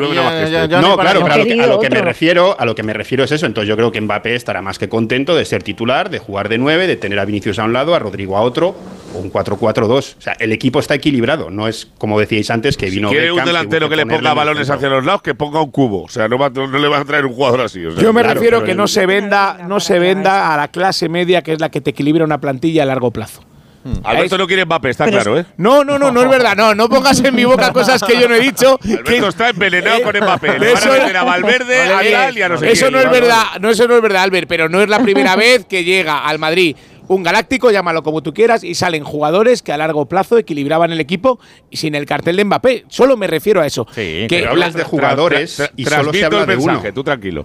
Hablas de jugadores, hablas de jugadores, Frau, de que no se venda jugadores y del único del que se habla es uno que podría estar incómodo, que es Rodrigo, que solo. No, pero más allá de eso. Pero ahí no desequilibrar la plantilla. No, que de repente claro, te diga, que no, no es una gran pieza a ver, por de uno en uno. es que se vayan a tener que ir tres. De uno en uno, chicos. Eh, que de repente te diga Fede Valverde, pues ahora cojo y me voy, que tal. Y bueno, pues a lo mejor en el centro del campo resulta que. luego, que, Lucas. que sí. Bueno, bueno, pero, hasta luego, Lucas, cuidado con eso. Hay que pensar en, en las consecuencias de ese tipo de cosas. Que es verdad que ahora la plantilla parece muy amplia y lo es pero que hay futbolistas que dentro de los esquemas hacen cosas muy bueno, importantes. Pero es que sin llegar Mbappé pasó después de Cardiff. Fijaros los jugadores que se fueron después de Cardiff, del doblete de Zidane, y que pasó la temporada siguiente. Sí, se ganó la Champions, pero en la Liga en diciembre Madrid estaba fuera de la Liga y en la Copa creo que fue con el Leganés en febrero.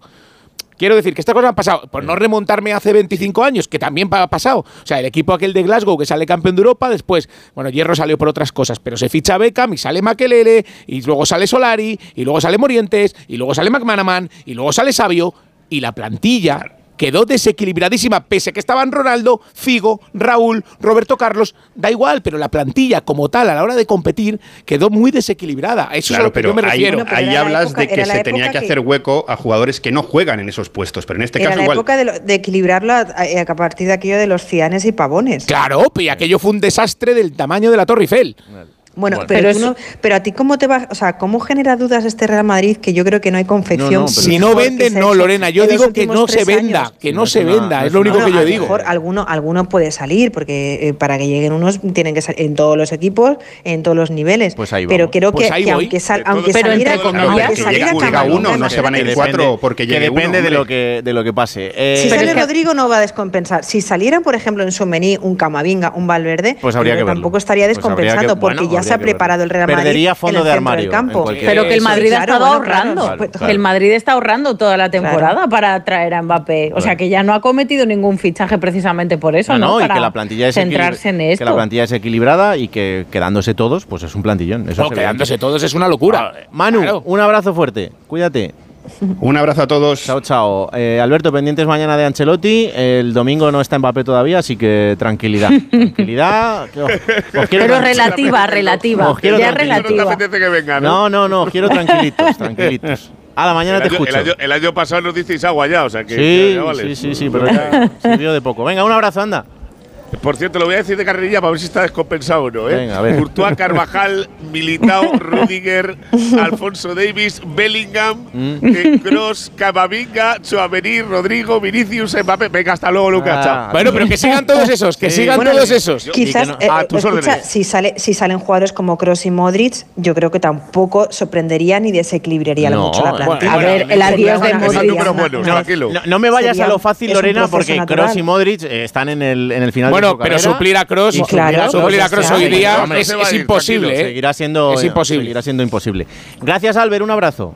Adiós, adiós. Adiós, adiós. Eh, últimos minutos antes de despediros también a todos para hablar del Atlético de Madrid. En una semana que ha sido también interesante, hemos visto ese acto de Antoine Grisman.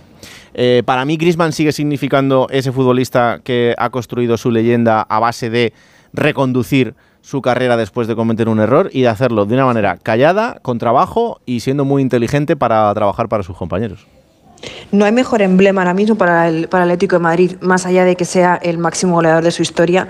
Creo que refleja todo lo que pretende el Cholo Simeone, todo lo que pretende el club eh, en crecimiento y creo que, que Griezmann ha hecho un esfuerzo eh, en, en dos veces. Yo creo que es cuando llega, que él mismo admite que le cuesta mucho, que no sabe lo que el Cholo pretendía de él, que llega a su casa ofuscado de diciéndole a su mujer es que este tío yo no sé lo que pretende de mí. Bueno, le costó mucho cuando vino en la Real en 2014, eh, tardó un año y medio en poder ser titular casi indiscutible en Atlético de Madrid y luego le vuelve a costar cuando se va al Barcelona, él mismo reconoce que se equivoca, que a los pocos meses se da cuenta de que ha sido una decisión pues que no la hacía feliz y cuando habla con el Cholo le dice, tienes que vol- o sea, puedes volver y yo y él dice, yo quiero volver, tiene que empezar a trabajar de nuevo Tarda un año y creo que ahora hemos visto a base de trabajo al mejor Grisman. y no se le puede poner ninguna excusa porque hay muchos que han sido muy buenos cuando tenían el Mundial por delante y Grisman ha sido casi mejor después del Mundial que antes. Yo creo que a Griezmann le ha ayudado su madurez personal y luego la madurez deportiva que para mí comienza en el Mundial de Rusia, que es la pieza clave jugando por delante de Kanté y de Pogba para que Francia sea campeona del mundo. Y a partir de ahí es un Griezmann pues eh, más solidario, un Griezmann más comprometido con el equipo cuando no tiene la pelota, un Griezmann más maduro que no triunfó en el Barça porque jugaba en la misma posición que Leo Messi y que en la vuelta al Atlético de Madrid, luego para mí la clave es el año pasado cuando él asume que tiene que jugar por contrato 30 minutos por partido. Brutal. Brutal. Y cuando sale se convierte en la extensión de su entrenador Mm. y trabaja sin balón y viene a banda a pelear. Y, y ahí es donde se gana otra vez a la afición del Atlético de Madrid y ahora se ha convertido en el jugador total. La única duda, la pena, pues que ya son 31, 32 y el físico. Pero vamos, Antoine Grisman creo que ahora mismo es un jugador que vamos, espectacular, vamos. Eh, Cris, te dejo el último minuto para que me expliques eh, tus sensaciones sobre este Valencia, que esta semana tiene un partido para mí trascendental. Porque, porque el Sevilla está como está y porque creo que es importante dar un paso hacia adelante en medio de, todo lo que está pasando con, con el nuevo Mestalla, que también es una nube un poco negra ya. Es una nube negra, pero yo creo que con el tema del Mundial 2030 políticamente va a interesar que ese estadio se acabe y yo no sé quién acabará poniendo el dinero, cuántos empresarios aparecerán de repente para sumarse al proyecto y que se finalice, porque yo creo que hay muchas partes interesadas en tener esa, esa foto. El Valencia, después de la mala imagen en, en Las Palmas de- del otro día, necesita dar una muy buena versión contra el Sevilla, pero que viene engrandecido, ¿no?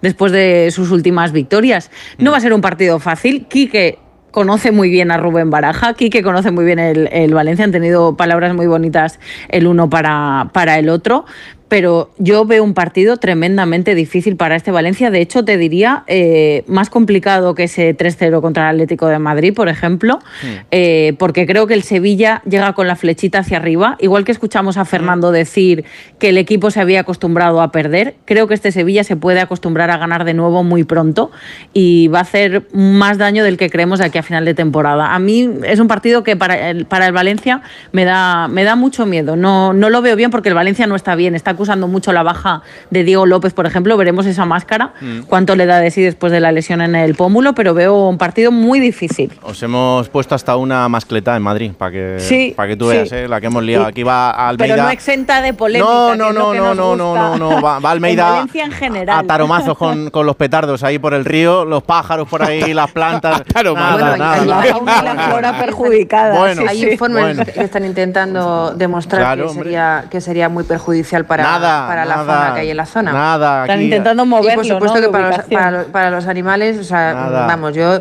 firmo el no ya mismo. Petardazo va, petardazo. El alcalde mejor que no tire ningún petardo, Bueno, ¿eh? no va a ver bueno, dónde bueno, cae. bueno. Yo- viene Esteve de Fallero para darle al botón. No, no os digo más. Él fue allí, le gustó, dijo, pues me lo llevo para Hombre, el claro. alcalde lo prometió, no, no, se lo Sí, prometió a María sí, José, sí, sí, se lo sí, prometió a María José Catalá si salía alcaldesa de Valencia y ahora, claro, tiene que cumplir. Lo que no estaba muy claro es el tema de la ubicación. Eh, sí, sí, está complicado el tema. Sí. Que disfrutéis del fin de semana, que al final me liáis y, y ya veremos la que liamos. Igualmente, querido. Un abrazo fuerte. Igualmente, Abrazo a todos. Chao, chao. Una pausa y seguimos. Radio Estadio Noche. Raúl Granado.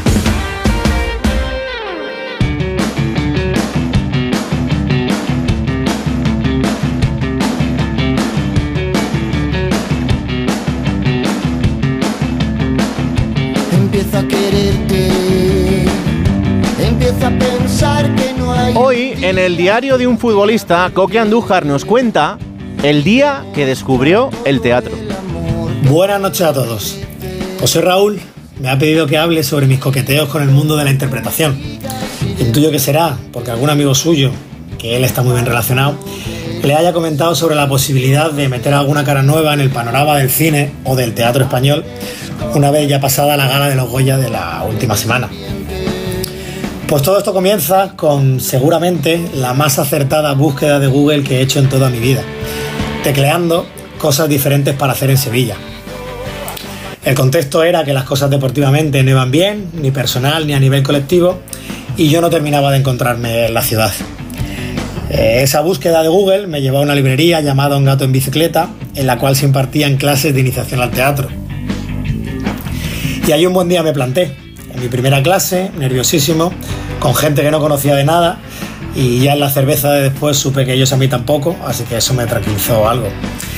Pero lo que recuerdo perfectamente de esa primera clase fue una frase que dijo Sergio el profesor, que actuar era como jugar, pero jugar con la misma actitud y pasión con la que un niño pequeño juega con sus juguetes. Pasaron las clases, las semanas, y ahí en esa se fue perfilando y nació Zacarías, mi personaje gaditano. Callejero, desaliñado, con un pasado turbio y complicado, un gran desastre con un gran corazón, pero que siempre, siempre conseguía liar a todo el que tenía a su lado. Mis compañeros pasaron a ser amigos. Cada vez el tercer tiempo de los lunes eran más y más largos, que eso para nosotros era muy importante. Pero lo que sí conocí fue un mundo local, alejado de lo comercial, de lo clásico, que me hizo sentir que por fin había encontrado mi sitio en Sevilla. Nunca imaginé que se podían dar tantos conciertos en casas, en azoteas, con gente que hoy en día está vendiendo muchísimos, muchísimos discos. Ese era mi oasis alejado del fútbol. Allí nadie sabía lo que era un fuera de juego, ni siquiera se lo planteaban. Incluso ellos me pedían perdón por no entender de, de lo que yo me dedicaba y lo que no sabían era el regalo que me estaban haciendo con ni siquiera sacar el tema. Paralelamente las cosas futbolísticamente eh, habían mejorado mucho, asentado y jugando casi siempre y con el Sevilla ya aspirando a cotas mucho más altas. Y eso no creo que fuera casualidad. Pienso que uno se desarrolla en el campo cuando se siente plenamente realizado en el entorno en el que está. Por ejemplo, hay muchos futbolistas que dan distintos niveles en diferentes equipos y el no sentirse integrado puede ser uno de ellos. Así que sí, eh, puedo decir eh, con voz alta y clara que el teatro fue el gran punto de inflexión en mi progresión en el Sevilla Fútbol Club. Está claro que unido a muchos otros. Pero tanto es así que hasta produje una obra dirigida por el que era mi profesor, por Sergio, en la cual ganamos un premio en un certamen de la Junta de Andalucía. Pero claro, eso en la Wikipedia no aparece. Así que mientras sigo jugando con la misma pasión que un niño juega con sus juguetes hasta junio, Raúl, ya que el año que viene me voy a quedar sin curro, aquí tienes mi currículum y pásaselo a tus colegas, por favor. Hombre, claro. ¿Vale? Hombre. Bueno, pues un abrazo fuerte y buenas noches.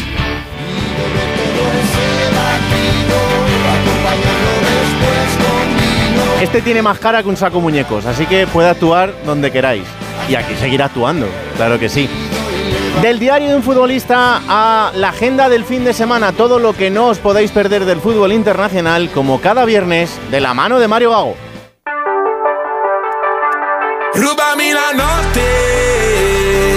La alberga, dorme.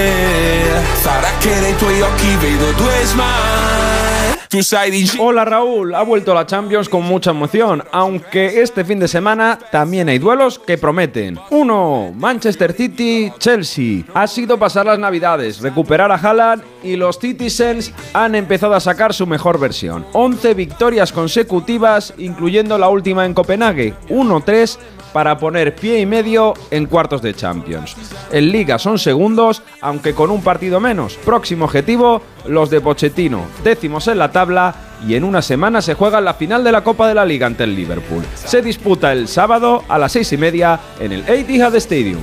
2. Napoli-Genoa. El rival del Barça en Champions sigue sin levantar cabeza. Llevan 11 puntos de los últimos 30 posibles en Serie. Con Osimen volviendo de Nigeria con retraso de la Copa África. Y con Mazzarri, que cada día cambia de sistema de juego, buscarán un triunfo para llegar ilusionados al miércoles. En el Maradona, el sábado, a partir de las 3 de la tarde. 3. Nantes, París Saint-Germain. En París todo era ilusión tras la victoria contra la Real Sociedad del pasado miércoles, pero la anunciada marcha de Mbappé está enrareciendo una racha de 9 victorias en los últimos 10 encuentros. En esta jornada buscarán mantener el liderato de la liga con solvencia en casa del finalista de Copa del año pasado, que este año es duodécimo en liga. El sábado a las 9 de la noche en el Estadio de la Bourgeois. 4. Bochum, Bayern Múnich. Semana horribles en Baviera. Derrota contra el Leverkusen que deja el liderato a 5 puntos. Y batacazo en Champions en la ida de los octavos ante la Lazio. Este domingo a las 5 y media el rival parece asequible en el Vonovia Stadion. Pero como haya otro pinchazo... 5. Círculo de Brujas, Brujas. Derby en Bélgica con más de 120 años de historia. Además, en esta ocasión, el Círculo está sorprendiendo con su buen rendimiento. Son quintos a solo 5 puntos de uno de los clubes más grandes del país en la Jupiler League. El domingo, a la una y media, en el Jan Braille Stadium, pendientes de Ferran Yulgla en los Echidos.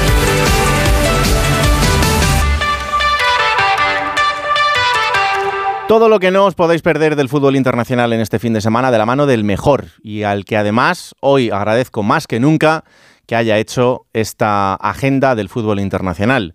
Porque, eh, querido Mario, los abuelos deberían ser eternos. Un abrazo enorme para ti y para toda la familia.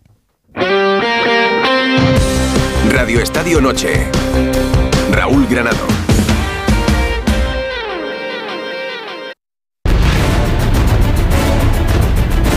Radio Estadio Noche. Copa del Rey de baloncesto en Málaga. Ya os hemos contado en el arranque en los partidos de hoy. El Barça se ha cargado al Manresa, al Tenerife, Unicaja, así que ya tenemos servidas las semifinales. Mañana a las 6 de la tarde, Real Madrid-Valencia Basket. A las 9 de la noche, Barcelona, Lenovo, Tenerife. Hola David Camps, buenas noches de nuevo. Hola Raúl, buenas noches de nuevo. ¿Qué sensaciones ha dejado el Barça hoy en una victoria que le ha costado, eh? Sí, se esperaba que fuera un partido como ha sido, porque Manresa juega de una manera muy determinada, con Pedro Martínez muy rápido, con numerosas posesiones, eh, cuanto más rápido mejor. Y el Barça, la verdad es que mm, quizás le hubiera gustado más a, Ro a un partido más cerrado, sobre todo cuando se han puesto 10 puntos arriba, pero han entrado en ese ritmo loco y lo cierto es que en ese ritmo loco hay jugadores en el Barça como la Provítola que se encuentran muy a gusto. Entonces, la verdad es que ha sido un partido muy, muy bonito. En sí, los cuartos de final todos han sido muy bonitos. No sería la primera vez que después de cuartos de final muy igualados, una prórroga, casi sorpresas, nos encontremos con semifinales que son no tan igualadas y con los favoritos ganando claramente. Ojalá que mañana no sea así. ¿Se esperaba la eliminación del vigente campeón? Sí, en parte sí, porque Unicaja y Tenerife son dos equipos bastante igualados. Son dos alternativas de poder. El Tenerife ha intentado llamar a la puerta en varias ocasiones, mientras el Unicaja todavía trataba de recuperar su identidad. El año pasado en la final fue exactamente igual de igualada que ha sido el partido de hoy y entonces ganó el Unicaja en Badalona. Hoy lo cierto es que de nuevo Lenovo Tenerife ha tenido a un auténtico fenómeno, a uno de los mejores bases de los últimos 15 años que ha jugado en Europa, que es Marceliño Huertas, ha anotado de 10 puntos. Esos 10 puntos han sido en los momentos clave y sobre todo dirigiendo a su equipo de una manera magistral, más allá de lo que comentábamos con Jaime, del el acierto exterior que han tenido, que ha sido espectacular. Don Pepe Catalina, buenas noches. Hola, ¿qué tal? Buenas noches. Te pregunto a ti por lo de mañana. Eh, Real Madrid-Valencia, partidazo para arrancar las semifinales. Sí, es un gran partido de baloncesto en el que el Real Madrid pues parte como lógico favorito en, en esa eliminatoria en un torneo donde bueno pues los favoritismos no son precisamente lo que muchas veces suele perdón imponerse y donde bueno pues yo creo que sobre todo el Valencia va a tener el, el reto de tratar de limitar el, caudal anotador del Real Madrid. ¿no? Yo creo que Valencia Basket es una buena plantilla, que tiene la buena noticia de haber recuperado a Brandon Davis, que fue clave también ya en el partido de cuartos contra Gran Canaria, que ha mostrado cierta irregularidad a lo largo de esta temporada, tanto en la Liga CB como en la Euroliga, y que cuando ha sido capaz de mostrar un buen rendimiento defensivo le ha, le ayudado a poder ganar a los mejores de España y de, y de la propia eh, competición continental, ¿no? Vamos a ver si, si son capaces, ¿no? De tener esa mayor estabilidad y, y plantarle la mayor capacidad competitiva ante un Real Madrid, bueno, pues que, que hasta ahora eh, nos ha mostrado el mejor baloncesto, yo creo que hemos visto en Europa en lo que va de campaña. Eh, ¿Sería un tremendo trastazo que el Barcelona que eliminado frente al Tenerife? Bueno, mm, sí que podría ser eh, calificado como, no sé si un tremendo trastazo, ¿no? Pero sí que podría ser calificado como un desencanto, pero hay que tener mucho respeto para el eh, Lenovo Tenerife, ¿no? El equipo de Chus Vidarreta, como bien ha dicho David, lleva tiempo ya cercano a la élite, son, es un equipo alternativa, un equipo animador de nuestra competición, un equipo que ya tiene bastante experiencia en este torneo, que el año pasado fue subcampeón, que jugó la final, que tiene mucha veteranía, que tiene un núcleo duro, además ya que se compenetra muy bien. Y bueno, pues yo creo que además con, con la eh, contratación de Kaegai, que ya ha conseguido un acoplamiento al juego de los de Chus Vidarrete que le da un punto más a nivel ofensivo, pues me parece que va a ser un rival que va a poner muy difícil también a, a un equipo todavía irregular, ¿no? El de Grimao, que ha tenido rachas muy buenas, donde ha aparecido ese Barcelona pues también dominador y, y que puede ser aspirante a los títulos, pero que en otras ha generado dudas. Me, me parece que va a ser una elim- una eliminatoria a priori muy igualada, pero tampoco me extrañaría lo que decía David, ¿no? que otros años hemos vivido unos cuartos súper igualados y luego hemos tenido unas semifinales desequilibradas. Te escucho mañana atentamente en Radio Estadio con los dos partidos y con todo lo que suceda en análisis de estas semifinales. Un placer y muchísimas gracias como siempre, Pepe. Igualmente, gracias a vosotros, buenas noches. Chao, chao. Eh, David, ¿cómo está la cosa de, de ambiente en una ciudad que respira baloncesto siempre? El ambiente es fantástico, solo te digo un detalle, y es que por las calles de Málaga ves a muchos, no uno, dos o tres, no, a cientos de aficionados con las camisetas del Vasconia. Y el Vasconia aquí no está, jugando. Con eso te lo digo absolutamente todo. De hecho, mañana en la, tienen la clásica unión de aficiones a las 12 del mediodía Ajá. en el centro de Málaga. Mañana las imágenes te mandaré una foto, Sí. me acercaré a ver qué tal están Sí. y siempre son espectaculares. Y aquí en Málaga, ciudad de baloncesto, imagínate, impresionante. La Copa del Rey es otro, es otro mundo, Desde luego. sinceramente. Eh, la última, eh, porra para la final. Venga, ¿quién se mete en la final? No voy a ser muy original. ya está, con eso te he contestado, ¿no? O sea, que un clásico, ¿no? Ahí estamos. Bueno. Yo creo que sí. Ojalá que sea partidos igualados, que haya prórrogas, que haya emoción Sí. y sobre todo que gane el mejor. Eso Con siempre. Que, con que gane el baloncesto ya vamos servidos. Oh, desde luego. Pues a disfrutarlo mucho. Mañana te escucho. Un abrazo enorme, David. mañana nos escuchamos. Un abrazo, Raúl. Claro que sí, un abrazo. Pues vamos a hacer una pausa y lo siguiente es que os voy a llevar nuevamente hasta alguien que ha sido protagonista en Doha, pero que ya ha vuelto a casa. Bueno, esta noche eh, me apetecía también tener una conversación con un deportista que eh, ha sido uno de los principales focos de atención durante el Mundial de Natación, que se ha disputado en estos días y que os hemos ido contando, que todavía eh, se está disputando en Doha y, eh, bueno, pues dentro de todas las alegrías, que han sido muchas, de la delegación española, hay una que a mí me hacía especial ilusión y además eh, llevaba un tiempo para poder hablar con él y es un placer que esta noche tenga unos minutos para, para atendernos. Es Denis González, es eh, nuestro campeonísimo de natación sincronizada, es muy jovencito porque con solo 19 años es el primer campeón del mundo absoluto de la historia de la natación artística y además en este, eh, en este mundial ha ganado dos platas en el solo libre masculino y la plata en el dúo libre mixto. Casi nada. Hola Denis, ¿qué tal? Buenas noches. Hola, muy bien, ¿qué tal? ¿Cómo estás? Ya, ya de vuelta en España. No sé si todavía con algo de jet lag o ya adaptado totalmente. No, no, ha habido poco tiempo de jet lag, o sea que, que bien, bien, ahora mismo súper bien, descansando un poco para, para las próximas competiciones. ¿Y cómo ha sido la vuelta a casa con, con las medallas y con todo lo que ha pasado en, en este mundial? ¿Cómo te han recibido? Pues la verdad, estoy bastante contento obviamente de este campeonato. Ha sido mi segundo mundial y obviamente eh, lo he tomado como si fuese otra vez el primero porque siempre cada uno hay unos retos diferentes.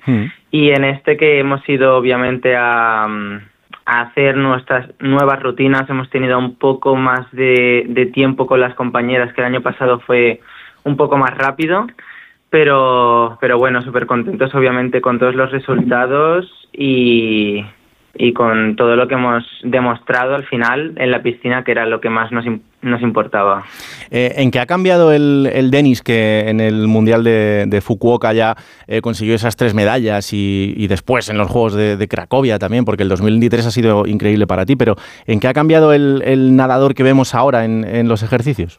Pues yo creo que realmente al final, obviamente siempre busco lo mismo, de demostrar obviamente dentro de la impresión artística lo que creo que se nos da mejor, pero sobre todo esa madureza de, de ejecutar los movimientos, de, de la manera de nadar, que, poco a poco obviamente se va aprendiendo mucho más. eh, tengo poca experiencia realmente, o sea, tengo bastante, pero dentro de la absoluta tengo poca experiencia y obviamente se nota una gran diferencia entre el junior y el absoluto.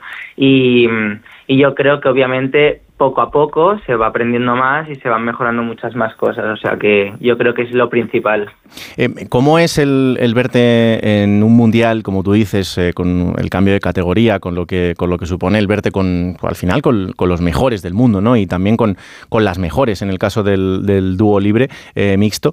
Eh, ¿Cómo es el, el, verte ahí y el ver a gente que, pues, que probablemente para ti también son referentes? Pues obviamente es un lujo y un honor para mí poder llegar a competir con todas estas personas que yo desde pequeño han sido obviamente mis referentes, que han sido las personas que me han llevado a ser quien soy realmente, o sea que eh, nadar al lado de estas personas es como obviamente un reto porque son personas que sabes que han entrenado durante mucho tiempo y que han estado preparándose durante muchísimo tiempo y yo acabo de llegar, o sea que realmente es algo fascinante también y de verlo y pensarlo y decir, ahora yo soy una de esas personas que a lo mejor a mí me estén viendo y y, y, otros niños piensen, hostia, pues me gustaría ser como, como él y, y llegar a, a, estar con él compitiendo, ¿sabes? Hmm. Y, y, bueno, y no dudo que pase en algún momento.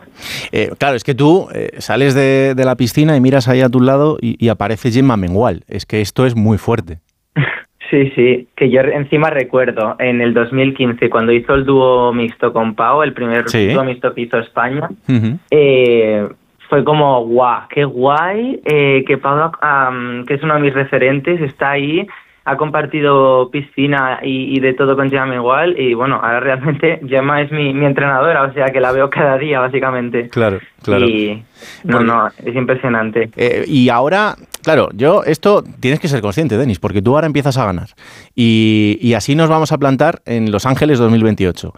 Claro, ahí hmm. eh, eh, la gente te va a mirar de otra manera y, y, van a decir, cuidado que este es el rival a batir, ya no es el, el chaval jovencito que, ah, mira, que, que, de vez en cuando gana. No, no, es que ahí vas a ser de los mejores. Sí, sí, totalmente. Yo, bueno, obviamente espero poder llegar a, a mejorar mucho.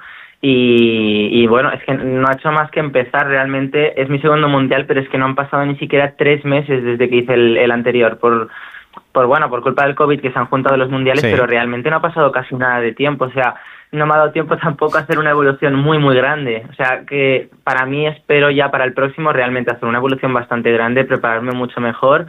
Eh, obviamente estoy buscando la excelencia en cada cosa que, intento hacer, eh, superar los problemas que haya por el camino y, nada, es que tengo muy claros los objetivos, que eso, eso creo que es lo más importante. Eh, además, eh, esa imagen en Los Ángeles va a ser la de romper otra barrera más y, um, y que puedas ser protagonista de eso. Creo que es muy bonito. Yo, bueno, es que me emocionaría, bueno, me emociona ya solo con pensarlo, el hecho de poder ser el primero en hacer esto, eh, que sea la primera imagen de muchos niños que no hayan podido hacerlo o no, o lo hayan tenido complicado más bien, eh, y de poder demostrarlo, porque es que creo que realmente es más importante de lo que nos pensamos el hecho de, de tener referentes y estas cosas. Y yo, pues, obviamente es un honor y sería súper guay ser ese primer chico en pisar una piscina olímpica y unas olimpiadas. Eh, parece que, mm, que, lo decimos eh, muchas veces en muchos, en muchos casos de deportistas, pero, pero en tu caso particular, Denis, el, el deporte y, y, la natación te ha salvado mucho. Sí, sí, totalmente. O sea, yo empecé, antes de empezar a hacer sincro ya tuve mis problemas y es que no, nada más empezar a hacer sincro ya eh, no es solo desfogarte porque realmente dentro de la piscina yo me desfoga muchísimo, sino eh, el cuántas cosas aprendes con el deporte, sobre todo con una disciplina eh, como esta, la natación artística, que son muchas horas de dedicación, el poco tiempo que queda te lo tienes que organizar tú. Eh, o sea, es que he aprendido muchísimo. Yo todo esto no lo hubiese aprendido o, o lo hubiese aprendido de otra forma, pero, pero que lo tengo mil agradecido y es que es como la típica persona que aparece en tu vida para ayudarte, hmm. pues en, en, mi caso es la natación artística. O sea, no es una persona, sino un deporte, lo que ha aparecido para, para, para esto. Eh, ¿Alguno de, o alguna de, de esos imbéciles que, que, te hacían bullying ha venido ya a pedirte un autógrafo o a pedirte una foto? Porque, porque esto ahora que empiezas a tener repercusión, igual te pasa. Bueno, pues realmente tampoco me, he llegado a dar cuenta porque a mí me gusta eh, darle importancia y, y compartir tiempo con la gente que realmente ha estado durante más tiempo conmigo y que me ha estado apoyando. El resto de gente, obviamente, intento responder a mucha gente y ya sin pasa para paradme a pensar si han sido o no una de esas personas, pero realmente a quien más importancia le doy es a esa gente que me ha estado fe- felicitando y apoyando incluso en los momentos en los que no, no, ha- no ha sido mi mejor versión, como digamos. Mm. Eh, y ahora, tú lo decías un poco antes, ¿no? Pero no sé si eres consciente de que mm, te puedes convertir en un referente para, para otros muchos niños que vean en ti eh, y que de repente digan, es que yo quiero hacer esto, es que yo me quiero dedicar a esto. Eh, y eso también es muy bonito. Sí, sí. Bueno, a ver, yo obviamente espero poder llegar a hacer algo en algún momento, dedicarle algo de tiempo a, a yo que sé, a que se visibilice un poco más también, no solo compitiendo, porque obviamente eso ya creo que es lo que me toca, sino, no sé, haciendo algo para que se vi- visibilice y que se den cuenta también de que no es fácil, pero tampoco es imposible. Y ahora mismo creo que es mucho más fácil en ese sentido eh, poder llegar a hacerlo y, y pedir ayuda, que creo que es lo más importante, saber pedir ayuda. Claro que sí. Pues, eh, Denis, ha Sí, sido un auténtico placer el tener esta charla contigo. Eh, es la primera, pero no será la última, porque te quedan muchas cosas por hacer y voy a estar muy pendiente De, de tu carrera. Así que mm, que descanses, que disfrutes estos días ya con, con la familia y, y con los amigos y que ha sido un enorme placer hablar contigo esta noche. El placer es mío, en serio, muchas gracias.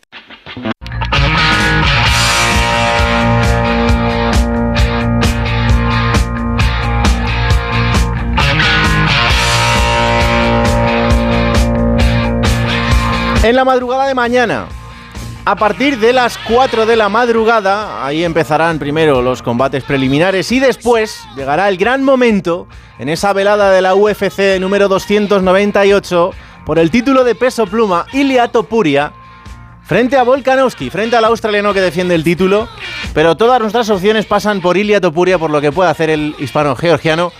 Estamos con él, todo el deporte español está con él en el Honda Center de Anaheim, en California. Ese será el escenario para un combate que puede ser histórico para el deporte español. Hola Alberto Fernández, buenas noches. Hola Raúl, ¿qué tal? Buenas noches. ¿Lleva Paco o no?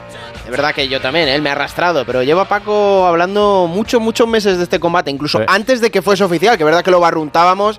Cuidado que Ilia puede enfrentarse a Volkanovski, pues ya lo tenemos aquí. Está muy cerquita Paco y quiero que me presentes a la compañera que tenemos el placer de saludar esta noche. Bueno, para mí es eh, de, lo mejorcito comentando artes marciales mixtas. eh, es Inés Maeso, luchadora de MMA. Ella entrena en el gimnasio Black Panther, ahora mismo hiperpuntero en las artes marciales mixtas. Tiene su propio gimnasio en, en Rivas, donde, donde vivo yo, curiosa- curiosamente, y es comentarista además de los compañeros de Eurosport en Cage Warrior, que viene a ser la franquicia de, de UFC, sobre todo para grandes talentos, de donde han salido grandísimos luchadores.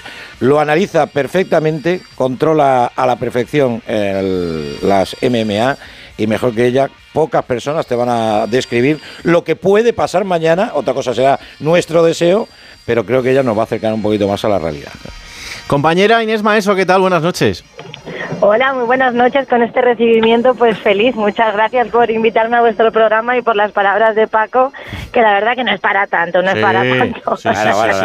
El halago debilita, pero de vez en cuando hay que halagar. Pero es, es merecido.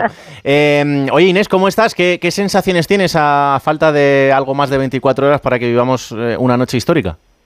Pues bueno, la verdad es que estoy algo nerviosa, ya se acerca el día, como bien habéis dicho, eh, yo creo que gane o no gane, esto es el acontecimiento más importante para las artes marciales mixtas en España. Creo que es una suerte, ¿no? La que tenemos todos los españoles en que Ilia Topuria pueda defender nuestra bandera siendo georgiano, eh, salga, ¿no? Defendiendo la bandera española y defendiendo el deporte español en nombre de todos mañana. ¿Cómo lo veo? Lo veo difícil, esto lo veo bastante difícil porque estamos hablando del campeón del peso pluma, será su sexta defensa, ha ganado absolutamente a toda la división, eh, lleva bastante tiempo barriendo todo el peso pluma y creo que va a ser una pelea bastante dura. Eh, ¿Por dónde crees, Inés, que van a pasar las opciones de, de Topuria? ¿Qué, ¿Cuál es el combate que nos interesa? Pues mira, el tema que tenemos a nosotros, eh, interesarnos, interesarnos, nos interesaría noquear a Alexander Volkanovski, sobre todo nos interesaría no llegar al tercer asalto. Yo creo que Alexander Volkanovski es un tipo que a partir del tercer asalto parece que se toma un chute de, de algo que no sabemos qué es y siempre está imparable. Creo que la mayor virtud de Volkanovski es el cardio. Creo que Ilya es mucho más completo y creo que tiene que ir a buscar una finalización. Lo veo difícil el tema de un KO, porque hemos visto a Volkanovski aguantar muchísimo golpeo y tiene muchísima resistencia. Entonces yo creo que las oportunidades de Ilia pasan por, por un posicionamiento eh, en, en el suelo o contra la valla y buscar una finalización, ¿no? Bastante rápida si puede. Em, el, impacto que está teniendo Topuria en, en España es, muy grande, pero en el escenario de mañana en, en California, eh, la gente va a estar más con, el australiano por lo que supone que sea el campeón, por la defensa tan continuada del, título. Eh, ¿Esto también influye a la hora del, del combate o no tanto? Bueno, esto, eh, a ver, yo vengo del deporte de origen desde pequeña, yo soy de las del noble arte, ¿no? Eh, del deporte, de la lealtad, del respeto, bla, bla, bla, y somos un poco antiguos para esto que se ha puesto de moda, que lo llaman el trash talking y demás. Yo creo que esto es eh, pura promoción, que detrás de todo esto hay dos grandes deportistas que se respetan un montón, y creo que, por supuesto, el, el favorito ha de ser Volkanovski, esto nos favorece también de alguna de las maneras, y creo que la estrategia que ha escogido Ilia para llegar a este punto eh, y que le den la oportunidad de combate a combate demostrar quién es, ha sido esta, ¿no? Ha sido entrar calladito y poco a poco ir haciendo ruido al puro estilo Conor McGregor. La verdad es, eh, eh, Inés, que has analizado la, la pelea perfectamente. Hay dos, do- dos eh, apuntes que me gustaría hacer. Uno, que contra Josemet llegó al quinto, fu- fu- fueron cinco asaltos, y se vio que Ilia llegaba con un, con un cardio brutal. Y, y por otro lado, creo que una, una, de las, una de las claves, por lo menos desde mi punto de vista, es que eh, no se ha enfrentado Volkanovski a un tipo con la pegada que tiene eh, Topuria. Las manos de Topuria y el boxeo de Topuria, eh, en, en un nivel como es el peso pluma, me parece que puede ser determinante. ¿eh? Sí, puede ser determinante, de hecho lo es, eh, pero la gran virtud que desconocen en UFC de Ilia es sobre todo el suelo y el jiu-jitsu. sí, porque él de como deporte de origen viene del wrestling, él en Georgia se crió haciendo lucha eh, grecorromana, que simplemente consiste en derribar a tu oponente y ponerle la espalda en el suelo, inmovilizarlo varios segundos y ya has ganado. Y entonces cuando llegó a España con los hermanos Climen se desarrolló en el campo del jiu-jitsu brasileño. Lo último que ha aprendido Ilia ha sido a boxear. Mm, Pues fíjate. Entonces, imaginaros, claro, imaginaros Sí, sí, sí. lo que ha mostrado en el boxeo, eh, lo que puede mostrar mañana. A mí lo que me preocupa realmente es que Volkanovski dispone de la experiencia, ¿no? Es la sexta vez, como decimos, que va a defender el cinturón y él sabe perfectamente lo que tiene que hacer para alargar la pelea, él sabe perfectamente lo que tiene que hacer para puntuar y salir, él tiene el conocimiento suficiente como para a nivel ofensivo eh, hacer puntos y a su vez a nivel defensivo eh, marear a Ilia, ¿no? Si os acordáis de la pelea contra Mahachev, la primera pelea contra Mahachev, Sí. que por cierto yo lo vi ganador. Y yo también, mostró- yo también lo vi claro, ganador. sí, mostró un nivel de defensa en el suelo brutal. Sí, es verdad. Y esta es la clave, ¿no? Yo creo que Volkanovski espera que Ilia lo entre al derribo y está trabajando sobre todo los scrambles, que para todos los que nos escuchan y no saben lo que es, pues un scramble es como una voltereta, ¿no? Que te, te hace aprovechar la fuerza de tu rival cuando intenta der- de- derribarte, pues con la misma fuerza que te derriba, darle la vuelta y caer tú por encima, ¿no? Creo que esa es la primera premisa que va a utilizar Volkanovski porque ya lo hizo con Mahachev. Lo que pasa es que la capacidad que tiene Ilia para continuar en el suelo y para buscar la finalización con la fuerza y la precisión que tiene, no la tiene Mahachev, por muy ruso que sea y por mucho que a la gente le gusten ahora ese tipo de, de perfil de peleadores. Y luego hay otro otro gol que, eh, que ha perfeccionado muchísimo en los últimos meses, que es el Kalfki, que para quien no lo sepa, es, un golpe prácticamente a la altura del gemelo que te deja la pierna tiesa como la mojama. Y, ese, Sí. eh, y eso lo ha perfeccionado de tal manera que, claro, eh, teniendo en cuenta que Volkanovski es un tipo que le gusta mucho tirar los middle kick, que, que es a- la patada circular a- al cuerpo, eh, le sale muy bien a Topuria, ¿eh? Sí, aparte él patea poco, pero poquito, pero bonito, ¿no? Como se dice en el dicho. El tema yo creo, le he visto mucho, porque, a ver, estáis hablando con posiblemente una de las personas más frikis el contenido visual de su vida es eh, continuamente MMA. Me veo, pues como al que le gusta el fútbol y se ve partidos de ligas que no nadie lo conocemos, pues yo soy de estas, estoy continuamente eh, viendo peleas y creo que, eh, por ejemplo, los entrenamientos que le hemos visto hacer todos estos meses a Volkanovski, está trabajando mucho el, el hiking, ¿no? La patada alta, Mm. porque cree que le puede llegar fácil. Lo que yo creo que no se da cuenta es que Ilia es el rival más completo que ha tenido, ¿no? Pues eh, Inés, te agradezco un montón este análisis de, de lo que puede ser mañana una noche absolutamente histórica para el deporte español, que no nos vamos a perder, que lo seguiremos en, en Eurosport y que estaremos muy pendientes de todos vuestros comentarios. Así que un placer y hasta la próxima. Nada, muchísimas gracias. Podéis ver desde la una el programa en directo, luego a las cuatro empieza el Fight Card y sobre las seis la pelea de Ilia. Nos uniremos todos los españoles para disfrutar del acontecimiento. Gracias por invitarme y ya sabéis que cuando queráis aquí estoy. Un abrazo enorme, Inés Maeso, compañera de Eurosport. Un abrazo. Adiós, Inés. Otro chao. Chao, chao. Eh, pues, pues ya tenemos plan. Yo sí, yo tengo el plan. Yo, una de dos, o lo veo todo del tirón o me pongo el despertador a las tres y media para ver todo lo que son los cinco combates eh, principales, pero lo normal es que, que- que la enganche entera. De, de esta salimos titulados. A mí Alberto. me ha pasado una cosa, Raúl, que es que en la última semana, según se aproximaba el día del combate, amigos míos que nunca han visto UFC, Mm. que algunos se han enterado de lo que era hace nada, muy poquito la semanas y meses, de la figura de Topuria. se van a reunir, van a quedar. O sea, yo tengo dos grupos de amigos que me han dicho, vemos el combate, cosa que... Pues es lo que tienen los pioneros, Pues sí. el convertirse en referencia para gente que totalmente. en el futuro quiera dedicarse a esto y gente que a lo mejor tiene esa inquietud y no sabe cómo desarrollarla y de repente encuentra a un ejemplo que le enseña cómo hacerlo. Hablábamos antes con Denis González en el caso de la natación sincronizada, pues en el caso de Ilia Topuria pasa exactamente igual. Se convertirá en un referente para la UFC y abrirá camino a muchos españoles que quieran dedicarse a esto. Última pausa y nos vamos. Radio Estadio Noche. Como si Pues hasta aquí este Radio Estadio Noche de viernes. Ahora os quedáis con la cultureta. Rubén Amón, mañana Radio Estadio, como siempre, para contar todo lo que pasa en el fin de semana deportivo. Ha sido un placer. Que la radio os acompañe. Chao.